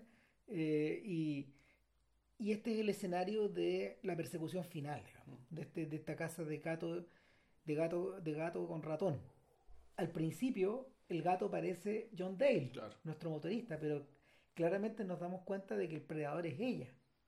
Hay gente que dice, de hecho, que eh, para esos efectos, y lo refrendan con los, con los contraplanos de, de Hannaford mirando muy atentamente eh, esta situación, el, en que en el fondo Oya Kodar es un sustituto del propio Hannaford. Yeah. Oya Kodar es Hannaford, para estos efectos, y es Wells. y, y, y, por eso que en el fondo apunta a dominar a este personaje, a subyugarlo, a someterlo y a violárselo. Y, en algún momento, no, en algún momento aparentemente lo va a castrar. Claro. Entonces, en ese momento en que lo castra, en que lo va a castrar, es que, y aquí el, el, elemento, elemento de Falstaff con el príncipe Hal, digamos, es que el actor John Dale no aguanta más, se revela y se arranca. Y se va. Y, nosotros, y se ve en la filmación de la película filmada, lo que ya el momento en que eh, en Hannaford, como si fuera la voz de Dios, lo empieza a agarrar para el huevo por irse. Ya, pues, vaya o no vaya, vaya o no vaya. Y en este momento nos deja John Dale, ¿cachai? ¿Qué sé yo? Y, y donde es muy importante también, donde junto con la debacle, digamos, ¿cachai? Del, del, del financiamiento de la película, está también la duda de que, bueno, aquí están todos menos John Dale, el tipo al cual Hannaford le salvó la vida que era un tipo que supuestamente un, tipo que era un pescador o vivía en un pueblo pesquero que que se estaba suicidando este tipo lo salvó. Del claro de la de Nuevo México. No no de Nuevo México de Baja de Baja California. Ahí ah. estaban pescando. Claro y, por lo tanto lo convirtió es la promesa de convertirlo en una estrella de cine falso resulta que la película también está este, existe para eh, para mostrarte que en el fondo que este mito que, este mito que andaba de vuelta era un mito falso ¿cachai? y que el mismo Hannaford que creía sabérselas todas se lo tragó completito es decir, la, entre los muchos desengaños que tiene Hannah a lo largo de la película, y tal vez pues este sea el desengaño que más, que el, el desengaño que más le dolió, tal vez, eh, y que le terminó llevando a su muerte aparentemente, fue darse cuenta de que en realidad él siempre fue manipulado por John Dale, que John Dale en realidad era un tipo que en el colegio había sido actor, que hizo todo ese teatro para poder acercarse a él. Ah, Y, para- que, y que cultivó este look salvaje, este, este look semi-salvaje, rústico, que necesitaba ser pulido, que para traerlo a él. para traerlo a él y para que el fondo este weón le lance su carrera. Entonces el tipo fue utilizado. Claro. La gran ironía de esta weá es que, y eso lo not, como bien lo ha notado, ¿quién fue el que escribió esta weá? Ya no me acuerdo. Alguien por ahí eh, escribió que si hay algún personaje que va ascendiendo en términos de, de notoriedad mediática, es ella en vez de Dale. Y de hecho Dale aparece en estas escenas filmado como un ratoncito como un personaje con los los gringos tienen un término para eso, doe eyes le llaman, esos ojos como medios tristones, como Ya. medios caídos, medios al revés, digamos, claro, y, y, y, y no es que Dale se vea afeminado, pero sí está feminizado, Hmm. eh, que es una diferencia Que- que- importante, sí, claro. súper súper distinto, o sea, el chico, el chico se ve, sus características femeninas están acentradas, digamos, porque, porque aumentadas, porque, no sé, el pelo está, el pelo, el pelo el largo, pelo está largo, sus rasgos son finos, claro, es muy delgado, etcétera, y, y está siempre en una, en una actitud pasiva frente a esta mujer que domina, que controla, que administra, y que no solo lo hace en la pantalla, sino que fuera de la pantalla también. Porque constantemente es asediada por las cámaras cuando ella va manejando, por ejemplo, rumbo a la fiesta. Y eh, eso también vuelve a pasar cuando está en la fiesta y las cámaras también la enfocan y hay un momento en que la mirada de ella se cruza con la de Hannah Ford. Y en último término, claro, están unidos porque ¿quién tiene, la, quién tiene, los, quién tiene los rifles al final cuando, cuando Hannah Ford... eh, cuando Hannah Ford explota de alguna forma y, y- y- y le pasa un rifle a ella también para que haga, lo mismo, son ellos, po, ellos controlan esta hueá. Y mm, el más de alguien, creo que es Matt, el productor, eh, quien. Pat, perdón, el, el- el productor de, de, de Hannaford, él dice: Bueno, esta chica va a tener ofertas. digamos. Ahora, a Evans, que lo único que le llama la atención de, de lo que ve en pantalla es ella y su, y su facha. Mm. Entonces, de alguna forma, eh, ella es la estrella que nace o, o el personaje in the making aquí. Claro, pero es un personaje que no habla. No, nada. No habla ni en la película dentro de la película, ni en la película misma. Exacto, se ríe. Y John Dale tampoco habla. Ni adentro ni afuera. Ahora, yo tengo la impresión de que en el fondo toda esta, toda esta película dentro de la película no es una chunga. No. No. Pareciera así, es una, una película al estilo Antonioni, pero no es que se esté necesariamente riendo Antonioni. Eh, yo creo que lo que está haciendo es, es- es principalmente puta, es mostrar en imágenes lo que esté- y darle carne a lo que está anunciado al cierre de la película respecto de fondo del que es el cine. Esto es gente vieja filmando a gente joven y bonita en paisajes en paisajes en paisajes grandiosos Claro. y, and shoot- y- y el ju- y en inglés es intraducible ¿cachai? Eh, and shoot them, shoot them to death Shoot 'em dead. shoot, shoot them dead claro Claro, O sea, es eh, decir, es decir, literalmente liquidarlos, fusilarlos, eh, exprimirlos, desintegrarlos, Claro, consumirlos. es convertirlo en cualquier, en cualquier hueá, digamos. Y, y claro, y por eso es que el, una de las escenas previas, an- antes de este final, ya esto ocurre ya en la, en el autocine, es que Hannah Ford empieza a hablar de su experiencia con los bereberes, ¿cachai? a los que no, no dejaban que se les filmaran y se sacara fotos. Por una, básicamente por tema supersticioso a que la cámara, ¿cachai? fue que les robara algo que era de ellos, ¿ya? y los dejara en cierto sentido mutilados, lisiados, tullidos. Le robara algo que era parte integral de su ser y que por lo, y, y la medida que la cámara lo registrara, bueno, eh, una parte de ellos se iría con esa imagen y se iría con lo que la cámara va a registrar. En el fondo, yo ahí viendo, yo viendo esto, que es casi, no sé si es una defensa gremial de los actores, pero sí me acordé de inmediato ¿cachai? a, que, a una de las preocupaciones eh, más o menos esenciales de, del David Lynch cineasta. que sobre todo en, Imperio y en Mulholland Drive, digamos que es sobre el, efectivamente la capacidad de Hollywood de tragarse gente y escupirla eh, hecha pelota. Mm. Ahora, hay que decirlo, Lynch esas películas las hace pensando principalmente en las mujeres. En, el, en lo que hace, lo que le hace Hollywood a las mujeres, cómo Hollywood obliga a envejecer a las mujeres. Pero le creo que el fondo, el, el, fondo del alegato y el fondo de la autoconciencia que está detrás respecto de la naturaleza de esta industria, creo que es el mismo. Es la Wells, digamos, eh, llega un momento donde supuestamente los jóvenes están teniendo la batuta en, en Hollywood pero volvemos, eso no es más que apariencia. No, es más que apariencia. Están reproduciendo la mecánica de los viejos. Están recuperando, claro, se está reproduciendo una mecánica, una mecánica idéntica, digamos, que, no es muy distinta a la que hacía antes, y no es, muy distinta a las cuatro o cinco versiones de Nace una estrella, que van a pasar los años y la cuestión sigue siendo la misma huevada. Sigue siendo igual y sigue funcionando igual. Y cambiará la música que escuchan, la forma en que se visten. Eh, claro, ciertas ideas políticas dando vueltas, digamos, que van a ir cambiando pero esta lógica de explotación de una generación por, de, una generación por la otra eh, sigue siendo sigue siendo la misma. Entonces el no deja de ser llamativo digamos que un, un personaje tan identificado con, con Falstaff como eh, como Wells, un personaje que en el fondo en realidad era al revés, era un viejo que fue, fue explotado por un joven privilegiado básicamente para su entretención. Sin embargo, él mira Hollywood y ve esto. Y yo creo que, y, volvemos, y, todo esto es para volver a la pregunta, ¿por qué es tan importante la ficción dentro de la ficción? Porque la ficción dentro de la ficción en realidad es eso, es refocilarse mostrando a gente bella, en paisajes bonitos, llamativos, digamos, pero es un ejercicio, en realidad un gran ejercicio de empirismo, ¿ya? De, de, un viejo que se, está, que se está alimentando de energía joven. Y, así como un mundo muy grande eh, de gente que se sedienta de entretención y de belleza, digamos, como canalizador de esta entretención, o la misma belleza que te ayuda a vender bebidas, que te ayuda a vender autos, que te ayuda a vender limones, que te ayuda a vender la agua que sea, bueno, esa misma belleza es la que te ayuda a vender películas, que te ayuda a vender historia. Entonces, el, la, yo creo que Wells lo que hace es extremar este resultado, eh, extremar el tema de que no que está weando Antonioni, lo que sí está haciendo, está haciendo una operación visual en la que tiene gente bella vendiendo algo que tú no sabes muy bien qué es. O sea, ya es, tan preponderante, digamos, el hecho de que los, eh, de que los, protagonistas tienen que ser esto atractivo, digamos, que, lo que le están vendiendo, o sea, la historia misma es, absolutamente, es absolutamente irrelevante. O sea, el... A ver.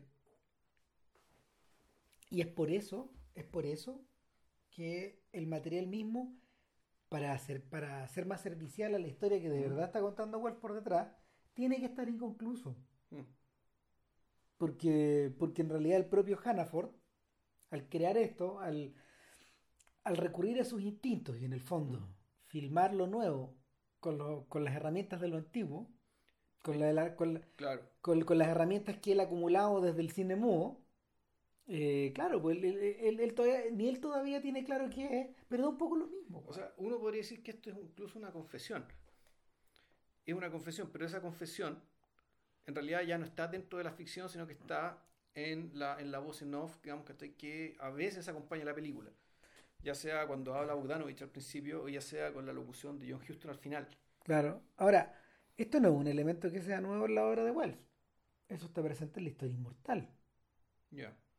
Acuérdate ahí que el personaje de Wells, el demiurgo, el, el demiurgo de esta historia, para poder, eh, para poder satisfacer su fantasía o su idea o su deseo, requiere de estos dos jóvenes. Requiere que ellos eh, se encuentren, em, se enamoren, tengan sexo y, y que de alguna forma toda esta actividad que ellos creen eh, estar ejerciendo en total mm. libertad está siendo mediada por el otro, creada por el otro, puesta en escena por el otro. Ahora, bueno, ahí uno podría decir que, claro, que la cosa se pone más perversa, porque una cosa puede ser efectivamente la necesidad de que alguien requiere un entretenimiento, alguien requiere que una historia pase por su ojo, o puede estarse refiriendo simplemente a la forma tradicional de hacer las cosas. Es decir, como cuando, cuando las generaciones mayores concertan un matrimonio, digamos, ¿cachai? Eh, efectivamente lo que están haciendo están manejando la vida de estos jóvenes. Pero claro, con un fin que no tiene que ver con la propia entretención, sino que con la perpetuación del orden que siempre conocieron. O sea, no veamos si eso. Vamos para atrás, vamos para atrás. Eso es lo que le ocurre. Eso es lo que le ocurre a, eh, a Joseph K. cuando finalmente el abogado le suelta la verdad weón, en, el, en el proceso. El güey dice, "Puta, es lo que pasa es que yo soy tu abogado, pero también soy el weón que te está procesando. Entonces, puta, estoy controlando esta weá. No me hueven. Eh, y eso también, eso también le ocurre a Quinlan, que no resistía la tentación de poner las pruebas para poder apresar a los guanes que ya sabían que eran los criminales. Está ahí, ahí. Y, en, y en el impulso suicida, weón, de, de Kane, de, eh, de redactar esta mala crítica de la actuación de su mujer en circunstancias de que su amigo Jet Leland, no, no está en condiciones de hacerlo. La hago yo, weón, y firmo por Leland. Pero la hago yo. Ahí está. ¿cachai? El, yo creo que eso está, eso está imbricado al tiro, o sea, ligado de una manera bien profunda con la forma en que, eh, en que Hannaford monta, eh, en que Hannaford y Sara Valesca, que en el Mm. fondo padre y madre, Mm. porque así se le refiere a ellos. Eh, Hannaford le dice a Sara Mother, eh, Lake Bogdanovich le dice a Hannaford Dad, sí. eh, en que padre y madre montan la fiesta. O sea, Sara Valesca es probablemente... Aquí podríamos hablar de los compinches de, de Hannaford. ¿Cachai? ¿Por qué es importante? Porque si bien en, en la imagen en colores filmada en 235.1 que ocupa toda la pantalla están estos jóvenes y la, la película está dominada por estos por, por jóvenes de todo tipo eh, en, en la fiesta misma esta es una constelación de viejos Sí. O sea, sobre todo los viejos que están, o sea, que en la, la, la pose, digamos, la claque, la claque de Hannah. la mafia de Hannah por así le dicen Donde pues. está, claro, donde está Sara Valesca, que es esta cocinera internacional, que está ahí, que es austriaca, que es madre, que vendría a ser. Ella vendría a ser la única igual. sí Ella es la igual a Hannaford. Y la que podría decir que está al mismo nivel. en- De hecho, planos. el, el personaje es tan igual que originalmente iba a ser Marlene Dietrich, Ya, que, que Wells la contemplaba como un igual. ya. Claro, después vienen los buenos amigos, ¿cachai? Pero bueno, están al servicio de, por ejemplo, está el personaje, la montajista de Mercedes McCambridge, la Que, gran un- actriz. que uno la ubica por Johnny Guitar, Sí, claro. sí, pues, está, está el, el- el escritor, que, que tiene, que es un poco Tiresias, tiene, tiene- El tiene- varón. El, el varón. Que es un poco Fritz Lang. O Sí. que puede ser, o son estos cineastas alemanes que tienen acento. Son, son todos estos, son todos estos europeos que se colaron al interior de Hollywood Claro, que Preminger, bueno, Stenberg, con el nazismo, claro.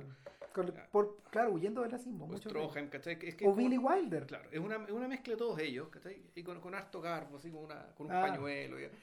Y, que, y claro, que, que es el personaje que básicamente El Rapsoda. es un rapsoda que además con las palabras va desfilando y saltando sal- saltando de piedra en piedra para nunca caerse en el charco. Los diálogos ¿Cachai? que tiene, todos maravillosos. O sea, Claro. habla- habla- habla- habla- sus diálogos están escritos en oro, weón. Sí, pero, pero además precisamente para mantener cierta actitud eh, flotante, digamos que está por arriba del charco, porque el- incluso el mismo Hannaford está en el charco, ¿cachai? pero este personaje no, No. no, este personaje no.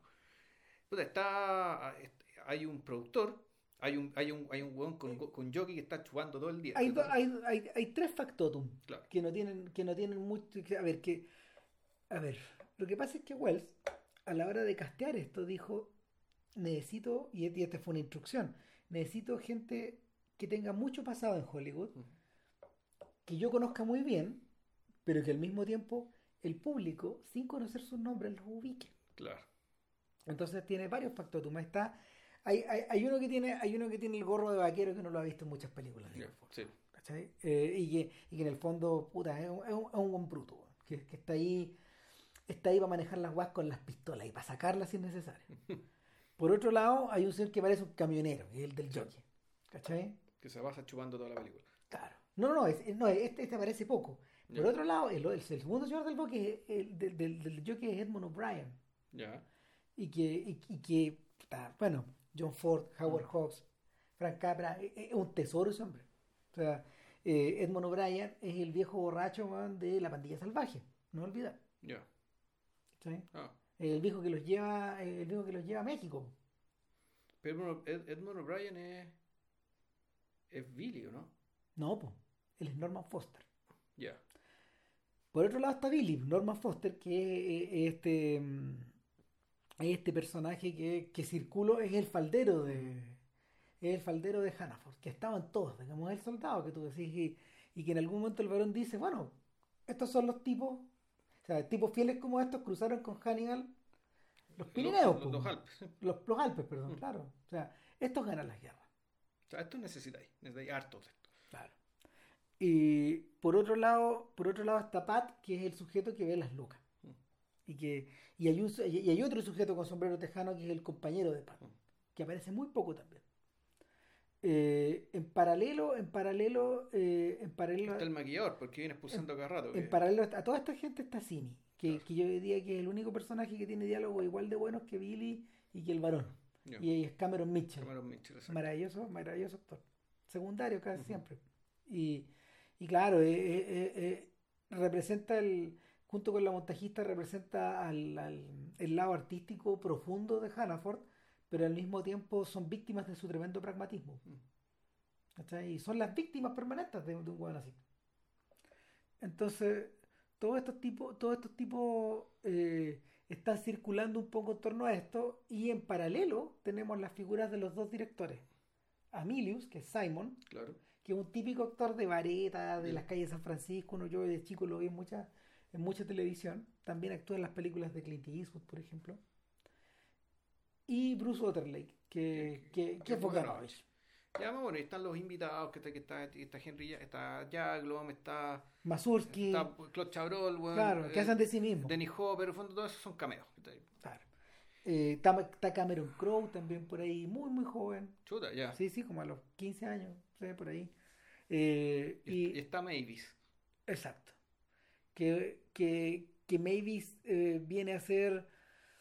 puta, A ver, viene a ser esta dosis de juventud que Hannaford sí necesita en la vida real. Claro. Eh, a veces con servicios sexuales, supuestamente, no, aquí no, no aparece, pero se, se presupone que alguna vez ha sido así. Que claro, vi una cara que está en el colegio, pues es una cuestión que. Claro, está saliendo de cuarto medio, una cosa así. Claro, una wea así. Eh, y, es una chiquilla que de alguna forma le explica, le explica a, a Hannaford que necesita plata para terminar, para, para estar en la U. Claro.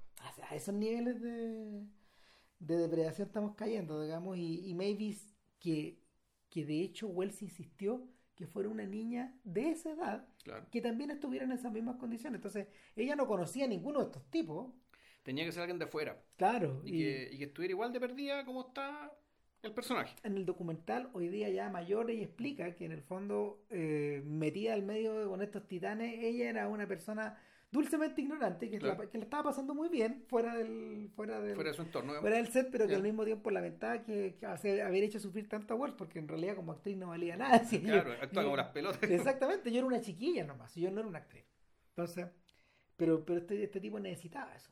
No. Ne- Necesitaban a este personaje que, que fuera como un, una niña jovencita y metía a- alrededor de estos carcamales.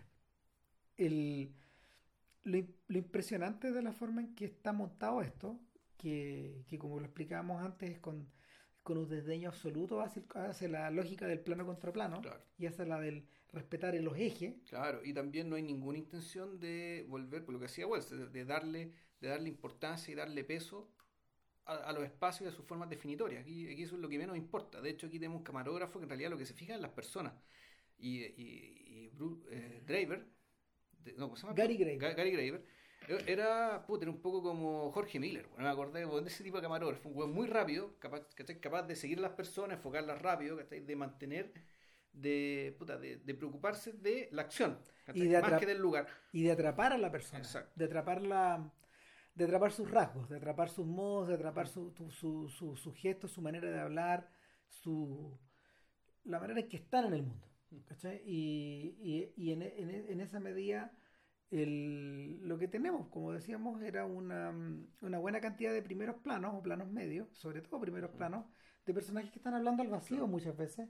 ¿Por qué? Porque el, el- plano siguiente podía haber sido filmado dos años después o haber sido filmado dos años antes. Para ese entonces Wells tenía un...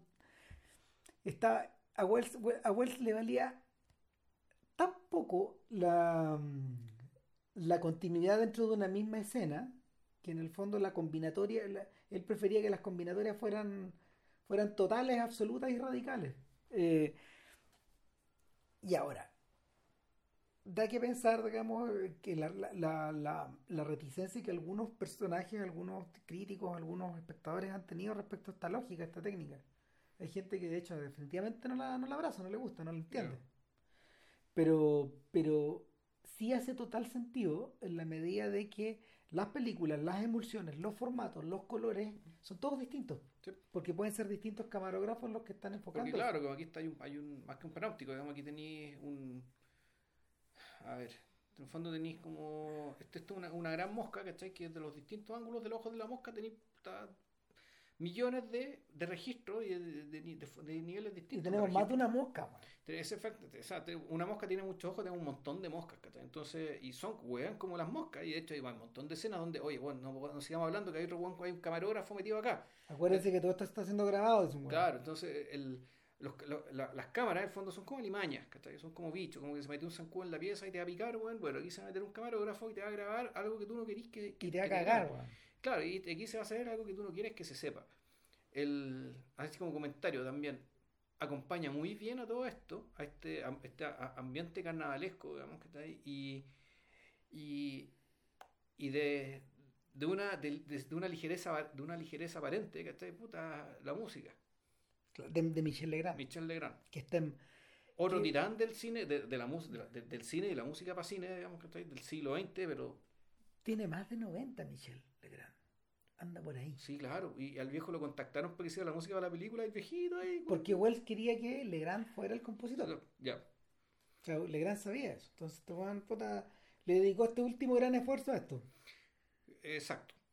Entonces, claro, esto es, puta, es música como de fiesta, ¿cachai? Eh, Alguna súper banal. Claro. Eh, eh, media easy listening, pero mezclada con una que es con, contrapunto y en una, una especie de polifonía en jazz. Sí que es, la que está asociada precisamente a las escenas de, gran formato. Ya, a, la, película, a la, película dentro de la película. Claro, claro que sí. Entonces, ahí uno dice, ah, ok, de, esa forma de esa forma nos refrenda la idea de que esto no es tan banal. Mm. Eh, en torno a eso, igual yo creo que también habría que agregar que eh, la forma en que está eh, orquestada esta escena, esta gran escena de la fiesta, eh, a mí me recuerda, a mí me recuerda a, otra gran escena de fiesta de, de, esa era, que es la, que es la fiesta de Playtime. Ya. Dura cerca de 40 minutos esa sección también, más o menos, es larguísima. La forma en que Tati se concentró en la preparación, en el desarrollo, en el clímax y en la conclusión de esa escena. Y es una fiesta que se lleva prácticamente toda la noche de, la trama, hasta que amanece. Y al contrario de la fiesta de Playtime, que es prácticamente muda, donde, donde en el fondo todo, todo el caos y los ruidos y el murmullo se convierten en elementos cómicos, en elementos de la, de la comicidad, pero al mismo tiempo forman parte de la banda sonora. Acá no, porque acá toda esta, acá las voces, acá las voces no dejan de atacarte jamás. Te atacan como si estuvieran como si estuvieran apuntando con la cámara o como si estuvieran fusilando fusilando tu oreja zapateándote, zapateándote permanentemente con diálogo sin embargo la, la sensación atiende a, la, atiende a ser la misma en, la, en la larga escena de la fiesta de Playtime el metro en escena es decir la persona que está haciendo la puesta en escena o que está creando esa puesta en escena a pesar de sí mismo me Hulot. Ya. Él, es el, metro el, el, en, la, en, la, en la larga escena de la fiesta,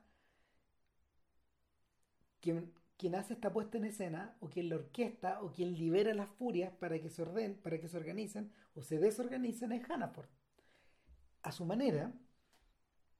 Eh, y si bien los trozos de película que está proyectando son de alguna forma el cadáver de esta película o eh, la materia prima de esta película que no va a alcanzar a terminar, que no hay plata, eh, él está, él está, em, él está creando una película en vivo, por decirlo de alguna forma, con todo este caos, que incluye, que incluye hasta fuegos artificiales, Los eh, enanos eh, puta, el- el- Bueno, el- est- estos maniquíes que son John Dale, que es lo utilizaba para filmarlo, para filmarlo de espalda, para filmarlo de lejos, etcétera, eh, y que están ahí para ser masacrados en masa. Ahora, se me olvidó eso sí si lo dispara antes o después de saber que todo había sido un engaño. Después, Después. después, claro, si ya nada más, pues. O sea, el, entonces, y, y que al mismo tiempo está apuntado por sucesivos cortes de luz, Mm. ¿cachai? Eh, de forma, de, de- de tal suerte que la... O sea, el- fue- claro, el chiste es que la película no solo no es terminada de, de filmarse, sino siquiera es terminada de ser vista. No, O sea, ni siquiera alcanzan a ver. La, la película es inconclusa por todos lados. claro. O sea, Sí, sí.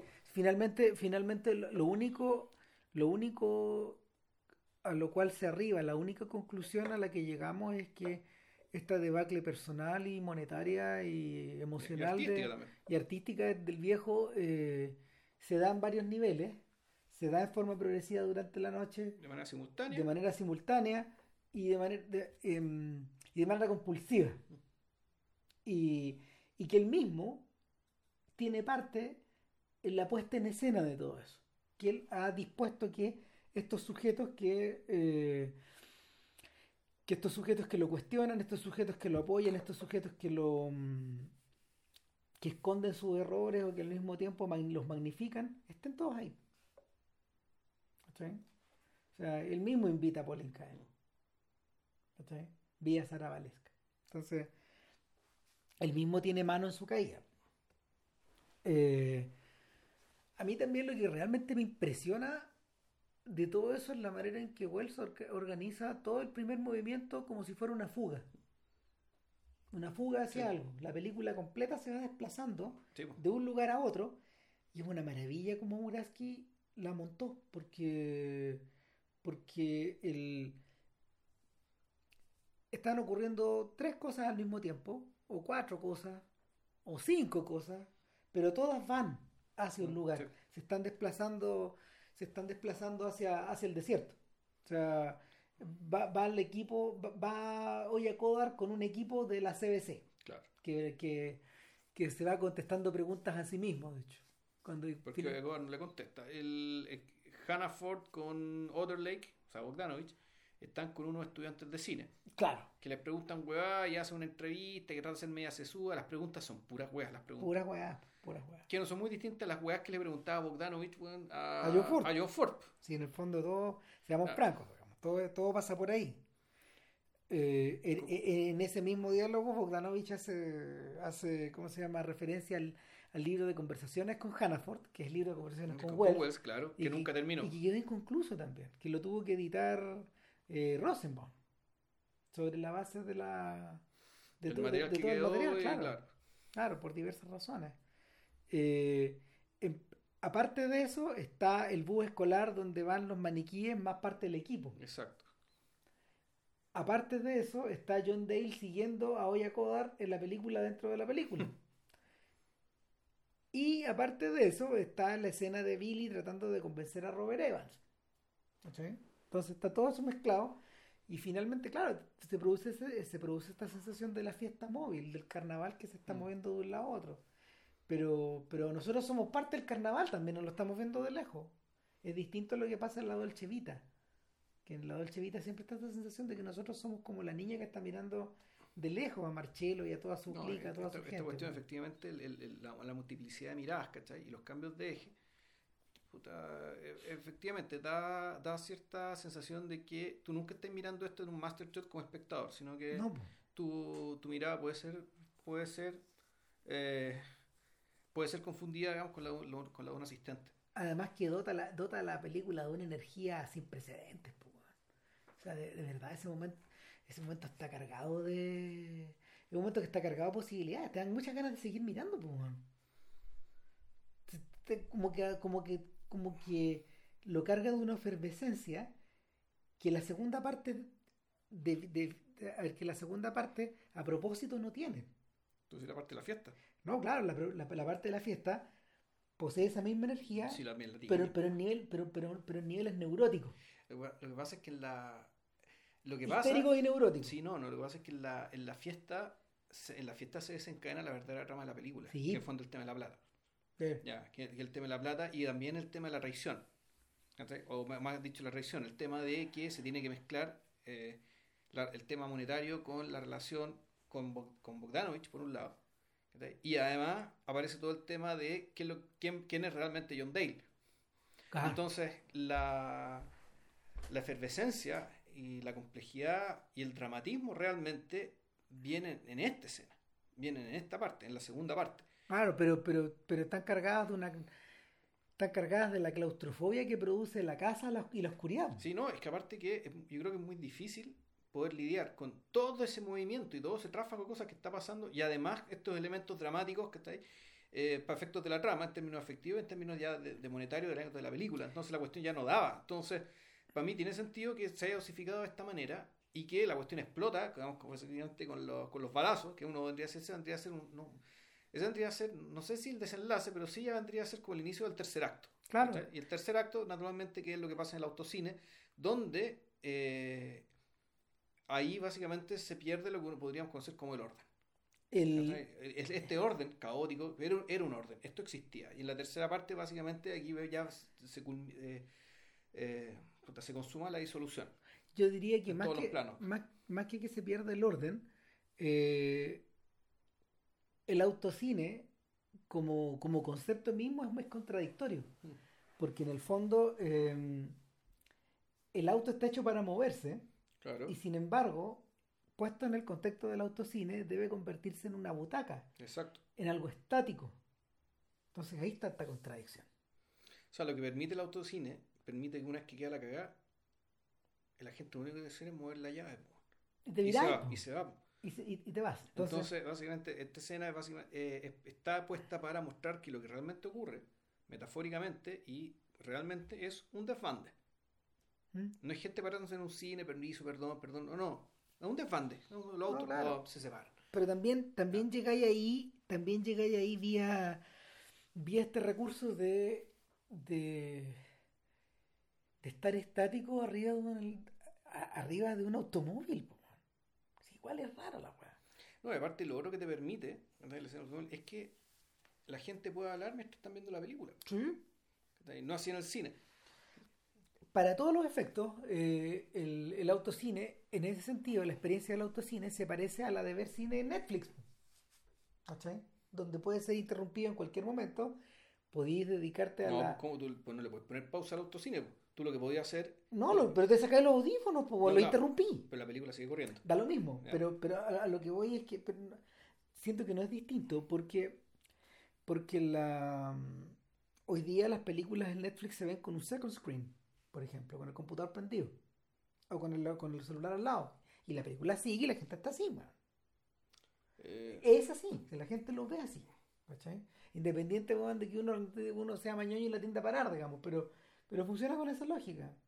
Puta, y con esa lógica también veo las películas de superhéroes, pues, como si a veces Thor 2, weón, la vi con otro computador prendido, pues, iba- no iba a estar pendiente de todo lo que pasaba porque no estaba pasando mucho, pues. Entonces, es parecida la experiencia, ¿cachai? Lo que está pasando delante tuyo en realidad, puta, no es tan importante como la pantalla que tenías al lado también, pero puedes seguir corriendo. Y, y en el autocine, ¿qué hacía ahí? La película seguía, pero tú estabas ahí con el audífono prendido, o te estabas ahí dando besos con la chiquilla, Claro. o estabas yendo a comprar una weá, digamos. Oscar Hamburguesa y la película sigue. La, la- no, lo- la experiencia del autocine para esa época, para, para algunos sujetos representaba la muerte del cine, pues, porque la película seguía, pero no era la película, era otra cosa. Lo, era, iba ahí otra cosa. iba a ir otra cosa. ¿Cachai?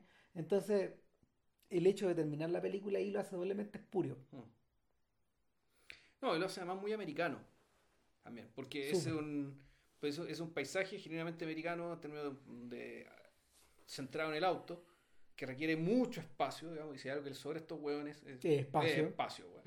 Y, y, y, y- hay una relación también con el vacío, que es lo que atraía a Antonioni, lo que atrajo a Benders, lo que atrajo a, a Herzog también en cierta medida. Aunque Herzog lo ha poblado de otras cosas, pero, pero está esa sensación del vacío americano. Claro. De la horizontalidad. Y que aunque lo llenéis de letrero, la weá se sigue, sigue estando vacío.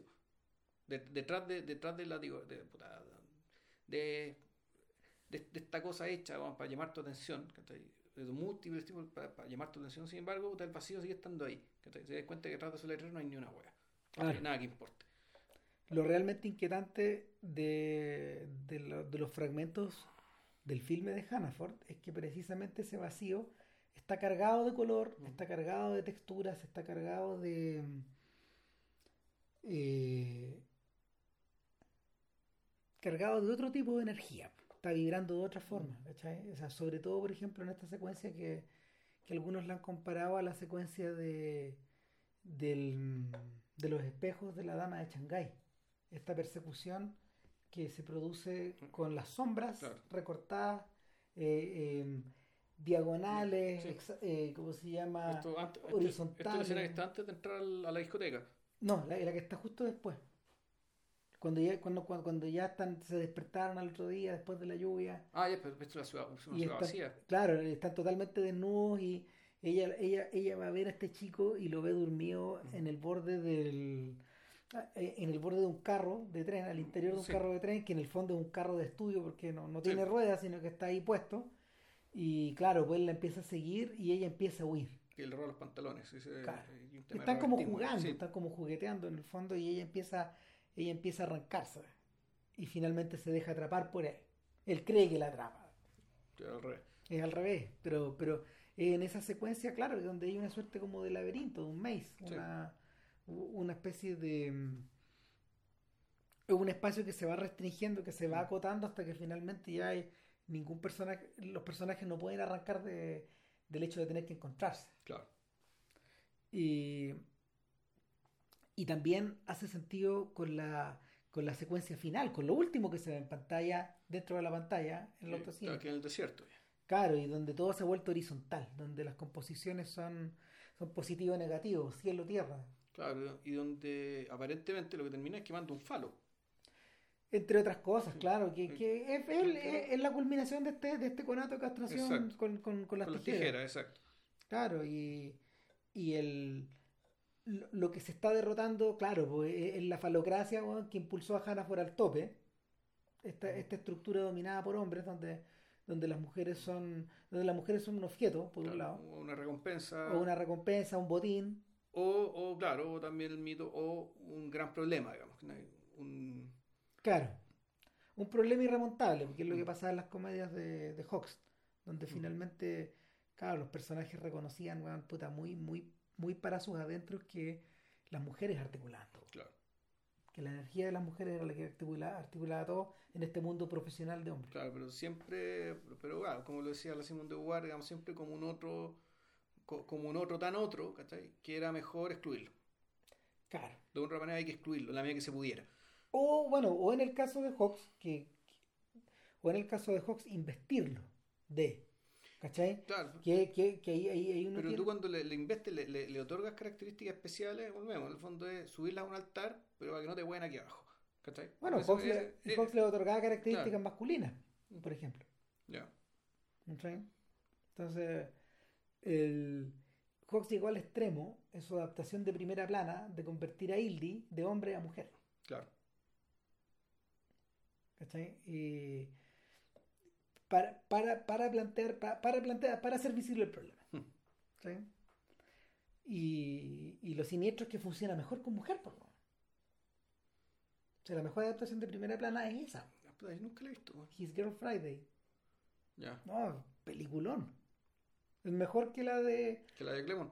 mejor, mejor. Mejor que la de Jack Lemmon. Mucho mejor. Eh, y el. Nada, pues. eh, de cara hacia el final. De cara hacia el final. Quien está realmente vivo es ella. Él está convertido en una especie de maniquí que observamos, una especie de punto fijo que observamos en la distancia, centro del horizonte, al centro del horizonte, eh, y que, pero, pero que en la medida que nos vamos acercando claramente se convierte en el maniquí y en último término pierde la cabeza, se le cae. Sí, se le cae. Se le cae la cabeza como se le cae el falo, no sé. Sí, hay un tema que ella, ella aguanta, o sea, ella sigue estando ahí. Y es, cu- es curioso que la, el- este personaje abandona la película, no, no el personaje dentro de la película, sino que el personaje de la actriz. Que llega un momento en que se ve ella misma, Sí. es más o menos al poco tiempo, eh, al poco tiempo de que Hannah Ford está reflexionando acerca de los bereberes y su recuerdo acerca de la gente que temía perder su alma, llega un momento en que ella ve algo en pantalla, se ve a sí misma en pantalla y decide que ya no quiero seguir viendo más y se va. Y ojo, ella está completamente, bueno, ella está vestida adentro de un auto muy moderno Exacto. y con el pelo recogido en un tomate. ¿Cachai? No el pelo al viento. Ya. Eh, en lo que la, la- el ser humano, en el fondo, que está contemplando a su fantasma, a su sombra fantasmática, eh, A su personaje. a su personaje, eh, tampoco se identifica con eso. No lo reconoce. No, no lo reconoce. No lo reconoce. No lo reconoce y, y- y ella es un personaje que está mm, de alguna manera burguesado también en, ese, en esa instancia y luego se va. Se va Y ella parece también ser parte de la claque de Hannah, de Hannah Ford. Y sin embargo, te da la impresión de que siempre fue independiente. mm, Siempre estuvo por la suya y, y de partida porque como no hablaba, no hay una comunidad lingüística, no estaba vinculada por mensajes, ¿cachai? Ni, ni, ni por nada que las palabras pudieran atar. Sí había cierta mirada, hay una mirada de complicidad con Hannah Ford, ¿cachai? Donde uno podría inducir que fueron amantes o algo por el estilo, mm. Pero nada que ella no pueda dejar en cinco minutos. Bueno, y es en ese punto donde eh, la comparación con la verdadera olla Kodar hace sentido. Porque Kodar fue el amante de Wells durante, no sé, cerca de 20 años, hasta que se murió el viejo. claro. Eh, Ella es copropietaria de esta película. o sea, exacto, pero, pero, pero en paralelo, en paralelo, el Wells siempre la trató o intentó que se reflejara hacia afuera su, su, in- su intención de tratarla como un igual. ya. como con pinche de todas estas aventuras. Eh, en diversos grados, porque, porque esta yugoslava, eh, em, que no hablaba mucho inglés, a propósito de, esta, de, de- de la, de la diferencia Sí. lingüística, Sí, bueno, de hecho es croata, o sea, croata de origen. Ahora, el apellido Kodar y los rasgos, yo me, me, me iba a pensar que ella es de la Voivodina, o mejor dicho, de la zona. pero, esta, pero Kodar es un, no- es, un, es un nombre creado por ella, no, no, es, un- Ah. no es su nombre. Ya, Pero el, pero el rollo acá, claro, es que esta, esta, esta, esta yugoslava eh, iba y venía. En, eh, eh, iba, viajaba, a veces estaba, a veces no estaba. Por ejemplo, ya. al momento de la muerte de Wells, ella no estaba. ya. Ella estaba en, ella estaba en Yugoslavia. Entonces, F for Fake la hizo con ella. sí, claro. Y, y- y ahí, ahí ella juguetonamente acepta ser Oya Kodar, la actriz modelo, Claro. amiga de Wells, Bueno, pero al mismo tiempo eh, acepta la- objetificación. ya.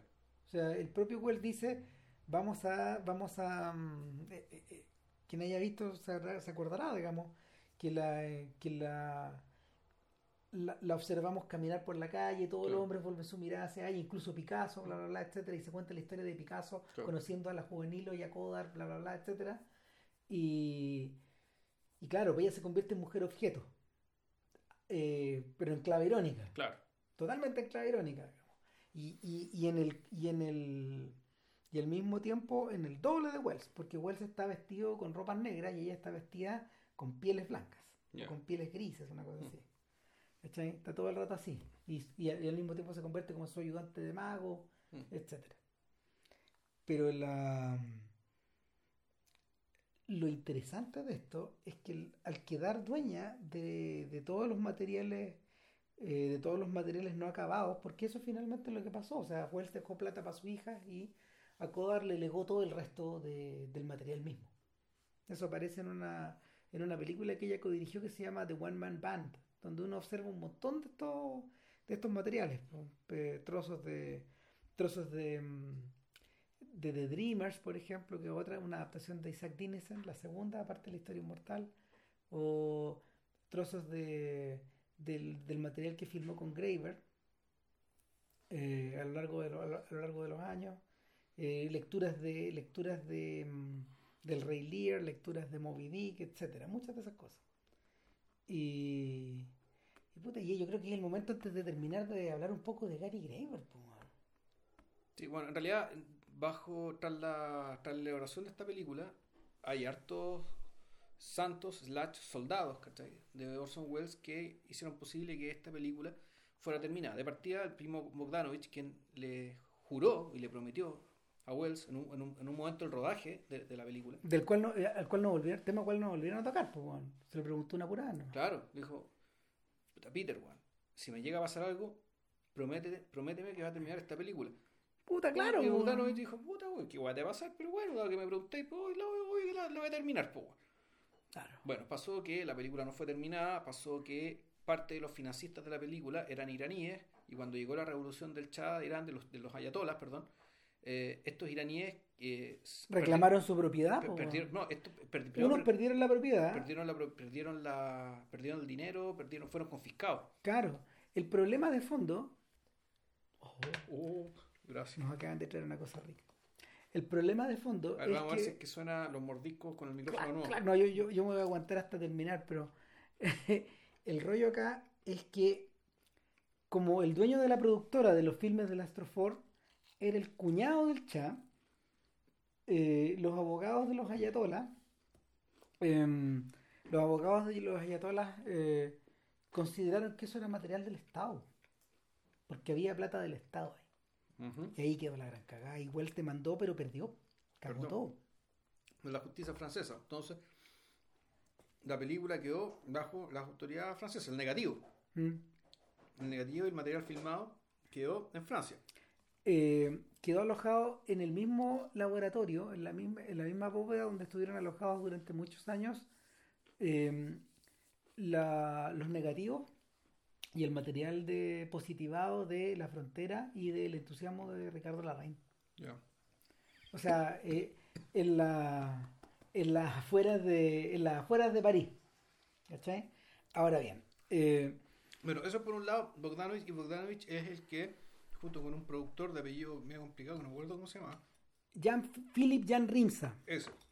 que e- ese se mete al final del proceso. Claro, ellos son los que básicamente logran recuperar la película y contratan a Michel Legrand, contratan al montajista, recuperan las notas y en el fondo arman la película con lo que había y además producen lo, lo que tiene que ver con sonido, que, que faltó, y las escenas faltantes, donde la más importante era la de los muñecos que son de- destruidos a balazos, digamos, por, por John Huston y Joya Cobar. El otro personaje importante que era Frank Marshall, Mm, que en el fondo fue el primer ayudante de dirección de Wells, en un momento donde él estaba todavía muy lejos de convertirse en el socio de Spielberg, claro. en el, en el socio de, de Amblin, finalmente, junto No. con Kathleen Kennedy. Porque esto, esto era, eso eran los generales que Spielberg tuvo para mover toda esta historia desde Indiana Jones para adelante. Adelante, claro. Pero antes de eso, estos son los héroes que lograron hacer del negativo y el, y el material filmado, construyeron una película. Sin embargo, el verdadero héroe y santo de esto es el camarógrafo que filmó esto con Orson Welles, que se conocieron por serendipia, digamos. Este tipo llamó a Orson Welles. Orson Welles le preguntó y era quién era. No, yo soy, yo soy Gary Graver, un puta, soy Soy camarógrafo. camarógrafo y me gustaría trabajar con usted. A ver, vente para acá que estoy pensando en algo. Al tiro. Y como fue para allá, engancharon al tiro, se pusieron a trabajar de inmediato y este camarógrafo lo acompañó durante el largo periodo de filmación de la película, que fueron como 6 años, Y después, y después decidió trabajó, trabajó con él con F for Fake, para, y como Wells nunca tenía plata, este buen tuvo que dedicarse a, a filmar películas de distinto tipo y llegó hasta a filmar porno. De hecho, Orson Welles lo ayudó alguna vez a montar una película porno. Estaban los dos hueones montando una porno, weón. Puta, para que, para que pudiera parar la olla y seguir trabajando con Wells. Ya sea en, en esta película de. Pero en el la cara- otra cara del viento o las que hizo después. El tema es que esto no te lo dicen en, en el documental directamente, pero uno lo subentiende. Eh, Gary Graver perdió su familia por esto. Se de separó. se de separó. alguna forma, claro, Gary Graver es el, el Billy de esta historia. Sí. El que lo sacrificó, se lo sacrificó todo por poder filmar con Wells. Bueno, y, y para más recacha, Graver está muerto. Y claro, Greven murió, entonces cuando Bogdanovich cumple, cumple la promesa de, de- de hacer esta, de terminar la película por Wells, en el fondo todos los que están participando y que, y que en algún momento estuvieron en la filmación también lo hicieron por Gary Graver. Claro. Entonces es, es el otro, el otro autor espiritual de esto, que, puta, que el fondo es homenajeado que está llegando esta película a término. Claro, el otro, el otro príncipe Hal, pero que uno que nunca abandonó a Hal a falta. Mm, no lo ando nunca. No.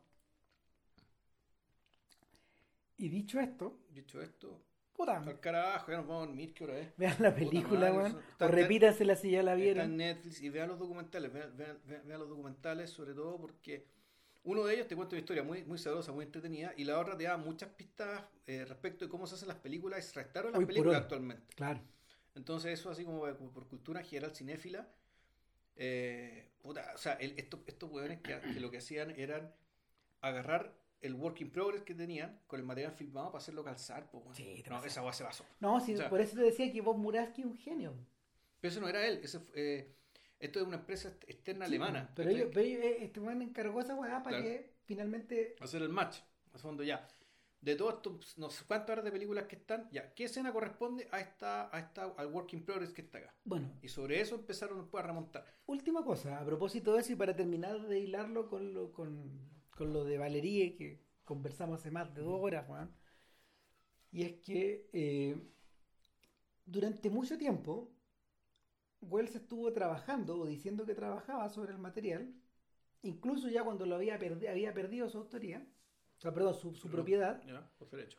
los derechos de propiedad sobre este y, y claro, estaba él nomás probablemente con Graver y quizás con uno que otro montajista más trabajando sobre, o sea, pensando trabajar sobre, sobre esto eh, y yo creo que todavía un poco sin toda la conciencia de que habían 100 horas de material y en el documental Muraski dice, honradamente, yo creo que eh, Wells, en lo que le quedaba de vida, habría sido incapaz, por un tema práctico, de poder visar todo esto. Es demasiada pega. No, hoy día solo, hoy día lo pudimos hacer eh, en, un plazo como- en un plano de ocho meses con la digitalización, pero al mismo tiempo con, lo- con, el, con el algoritmo que permitía parear todo. Claro.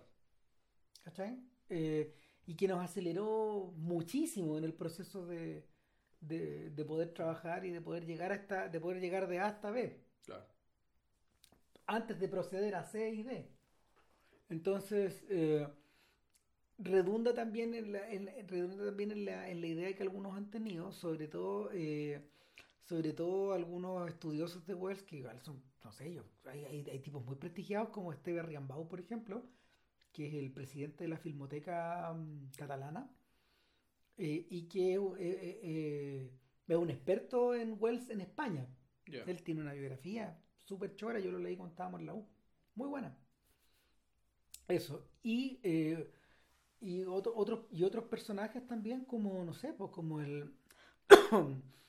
otros personajes también, no sé, como este típico, como este otro biógrafo, digamos, el biógrafo británico. eh, que él dice, no, mi, yo mi sensación es que eh, Wells no quería terminar esto. Estaba trabajando atrapado como Valerie de alguna forma en esta lógica, pero ya no poseía ni la energía, ni la capacidad, ni la manija para poder tener acceso final a esto. Sí, bueno, otra cosa que contaban en la, en la película es que, si bien la película empezó a ser filmada en una atmósfera, durante su filmación llegó Tiburón, llegó la Guerra de las Galaxias y Hollywood se fue para otro lado, nada que ver. po. Y no Entonces, solo se- no y solo- quedó fuera de juego. po. No, no, no, solo, no solo se fue eso, sino que la carrera de Bogdanovich se fue al carajo. La propia carrera de, de, de este director en ascenso que había estado a punto de, de ganarse el Oscar y que había, que había rozado las glorias, se fue a la mierda. El propio Bogdanovich en, un momento tiene a Orson Welles y a los enanos filmando en su casa. Tuvo tres años viviendo Orson Welles en la casa de gobierno. Claro. eh, y tal como dice Paul Schrader en un posteo reciente de Facebook, en realidad la historia que más me interesa ahí eh, no es necesariamente la de Hannaford, no es necesariamente la de la recuperación de la película, sino la que se produce a nivel humano, la transacción, la transacción eh, a todo nivel entre, entre, entre Wells Hannaford y Bogdanovich No, Otterlake. Claro. Claro, y es que Bogdanovich a su manera también era Al, pero tampoco quiso abandonar y finalmente terminó abandonando porque ya la succión era demasiado. Y, y- y la, y, la, y la presión disolutiva también. Ahora, dentro de la película misma no me queda muy claro. Está muy claro la, la- está súper clara la, la escena de la, la- de la ruptura. Pero no, me no, no recuerdo muy bien cuál es la causa de esa ruptura. Que te la El- contaran dentro de la película misma. Y, No hay un momento en que, en, en que el personaje de, de Otto Lake tomara una decisión tal que hiciera que Hannaford lo tratara de esa manera. Al menos que yo recuerde. Me parece que eso está sugerido. Es que está, está sugerido y está confundido con la propia biografía de los involucrados, porque... eh, bueno, se ha sido una falla de la película. No, uno, no, no, uno no puede eh, contar que el, no- que el no público... pa' nada. Es que para uno ya, para mí está confundido completamente. Ahí estoy cagado. Ya. Ah, tú estás confundido. No es que la película esté confundido, sino que tú como... Hay tanta A, información a se te arriba. confunde en la cabeza, digamos. Claro. Ya. Hay tanta información arriba que yo iba mirando esta weá y decía, calza, calza, calza, calza, Ya. ¿cachai? Ya no. Yo, yo no entro aquí como un espectador ingenuo. O sea, imagínate que yo vengo leyendo de The Other Side of the Wind hace 30 años. Tengo esa obsesión también en la cabeza hace 30 años. Desde que yo leí la descripción de este proceso en las memorias de John Huston. Que dije, chuta, aquí está esta weá. ¿Cómo? Y, y claro, pues nunca, nunca me olvidé, weón. Y, y ves que podía encontraba material nuevo. O sea, a finales de los 90 yo estaba muy entusiasmado porque Joe McBride había conseguido junto con eh, Bogdanovich poder interesar a un canal de cable que era que Showtime eh, que es el que produce, que bueno, que hoy día produce series y un montón de otras cosas, digamos. Es el que produjo Twin Peaks The Return. Ya. Pero ese, ese, ese link se cayó cuando Yakodar quiso cobrar más plata. Entonces, Philip Jan Rim está aprendiendo de toda esta... De, todo el Cruz. de todo este Via Crucis que tenía todos estos, estos involucrados, llegó a otra- una conclusión distinta. Él dijo, voy a hacer el deal primero con los árabes y luego... Iraníes. Perdón, con los iraníes, disculpa. Y luego con Beatrice Wells. Y cuando ya tenga las dos tercios, voy a ir por el último tercio. Y el último tercio le costó un año y medio. Fue desquiciada la forma en que Kodar se aferró a esta weá, en el fondo, por la convicción de ella misma de que esto no debía terminarse. Ya. Eh, hasta, hasta el hijo de, de ella quedó, hasta el sobrino de ella quedó vinculado con eso. ¿Cachai? Que, que eh, eh, el- el- ella lo metió a negociar, esta, a, negociar y finalmente este, este, este loco llegó a la conclusión pragmáticamente de que la salida era cobrar más nomás. Y si estaban dispuestos a pagar más, pues nos pagan más hasta, hasta perder el control del material y de cederlo. Entonces, de hecho, había todo un tira y afloja de que tanto la hija de Wells como Yakodar no habían visto la película. Hasta si no, si no hasta el- probablemente hasta, hasta el momento mismo de, de, de presentarla en los festivales, etcétera Ya. porque también había mucha reticencia de, de ver qué iba a pasar. El lado de, el, el lado de Beatrice Wells insistía en que el material de la película dentro de la película tenía que ser menor que el otro. El lado de Coder insistía que tenía que ser 50-50. Ya. Era, era, eran como conclusiones así, todas, todas hablando desde un punto de vista artístico, pero en el fondo es otra weá la que Sí. dominaba la conversación.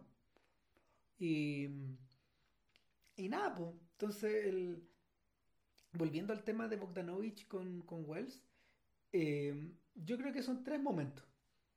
Uno, la, uno, esta sensación de que Bogdanovich llega, en, Otterlake llega en el triunfo total Claro.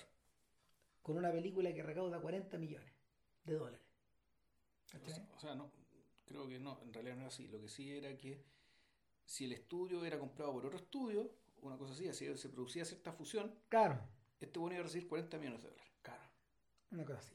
Pero él valía su peso Sí, enorme. exacto. La, y a partir de ahí se van generando tensiones que ya estaban dormidas. Claro.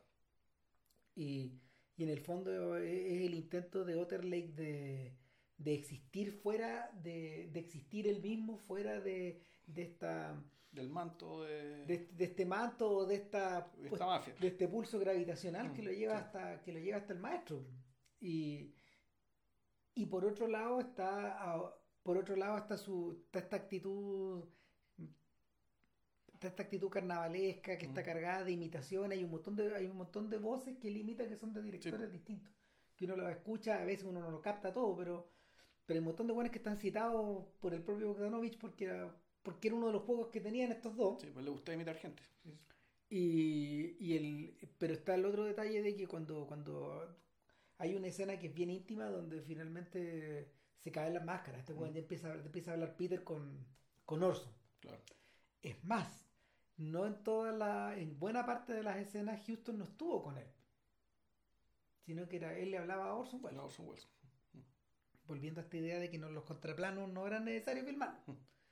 Y, y por lo mismo, por lo mismo, claro, por la, la mecánica de ambos está sobre la paz en todos los niveles.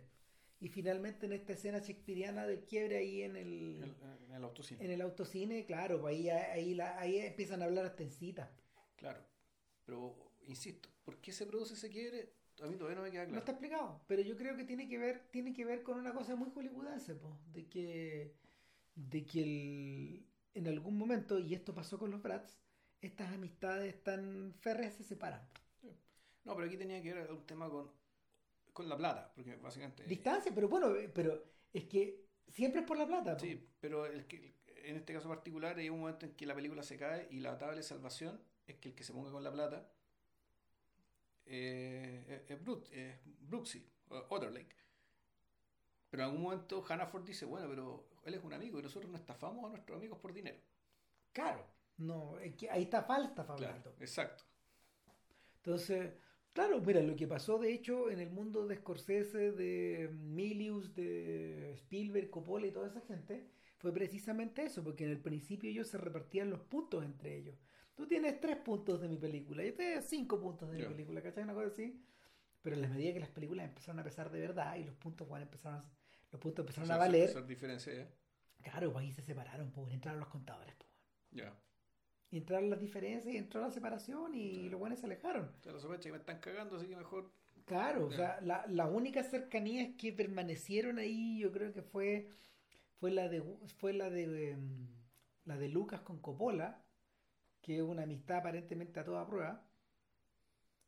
Y es la de em, y, que- y- y entiendo que también es la es la de Scorsese con De Palma, por ejemplo. Que, que, que, que, se remonta que se remonta antes de que hicieran películas pero pero la, la, la otra cercanía, sobre todo con Spielberg, por ejemplo, claro, la weá se puso más pesada, más brígida, más rara. Entonces, Mm. inevitablemente, inevitablemente, claro, pues el, el, el- Wells está hablando ahí de que el éxito te separa. O sea, y, y, y que por mucho que a él, por ejemplo, se le haya ocurrido esta idea de Peter, tú tienes que filmar The Last Picture Show en blanco y negro. ¿Pero por qué?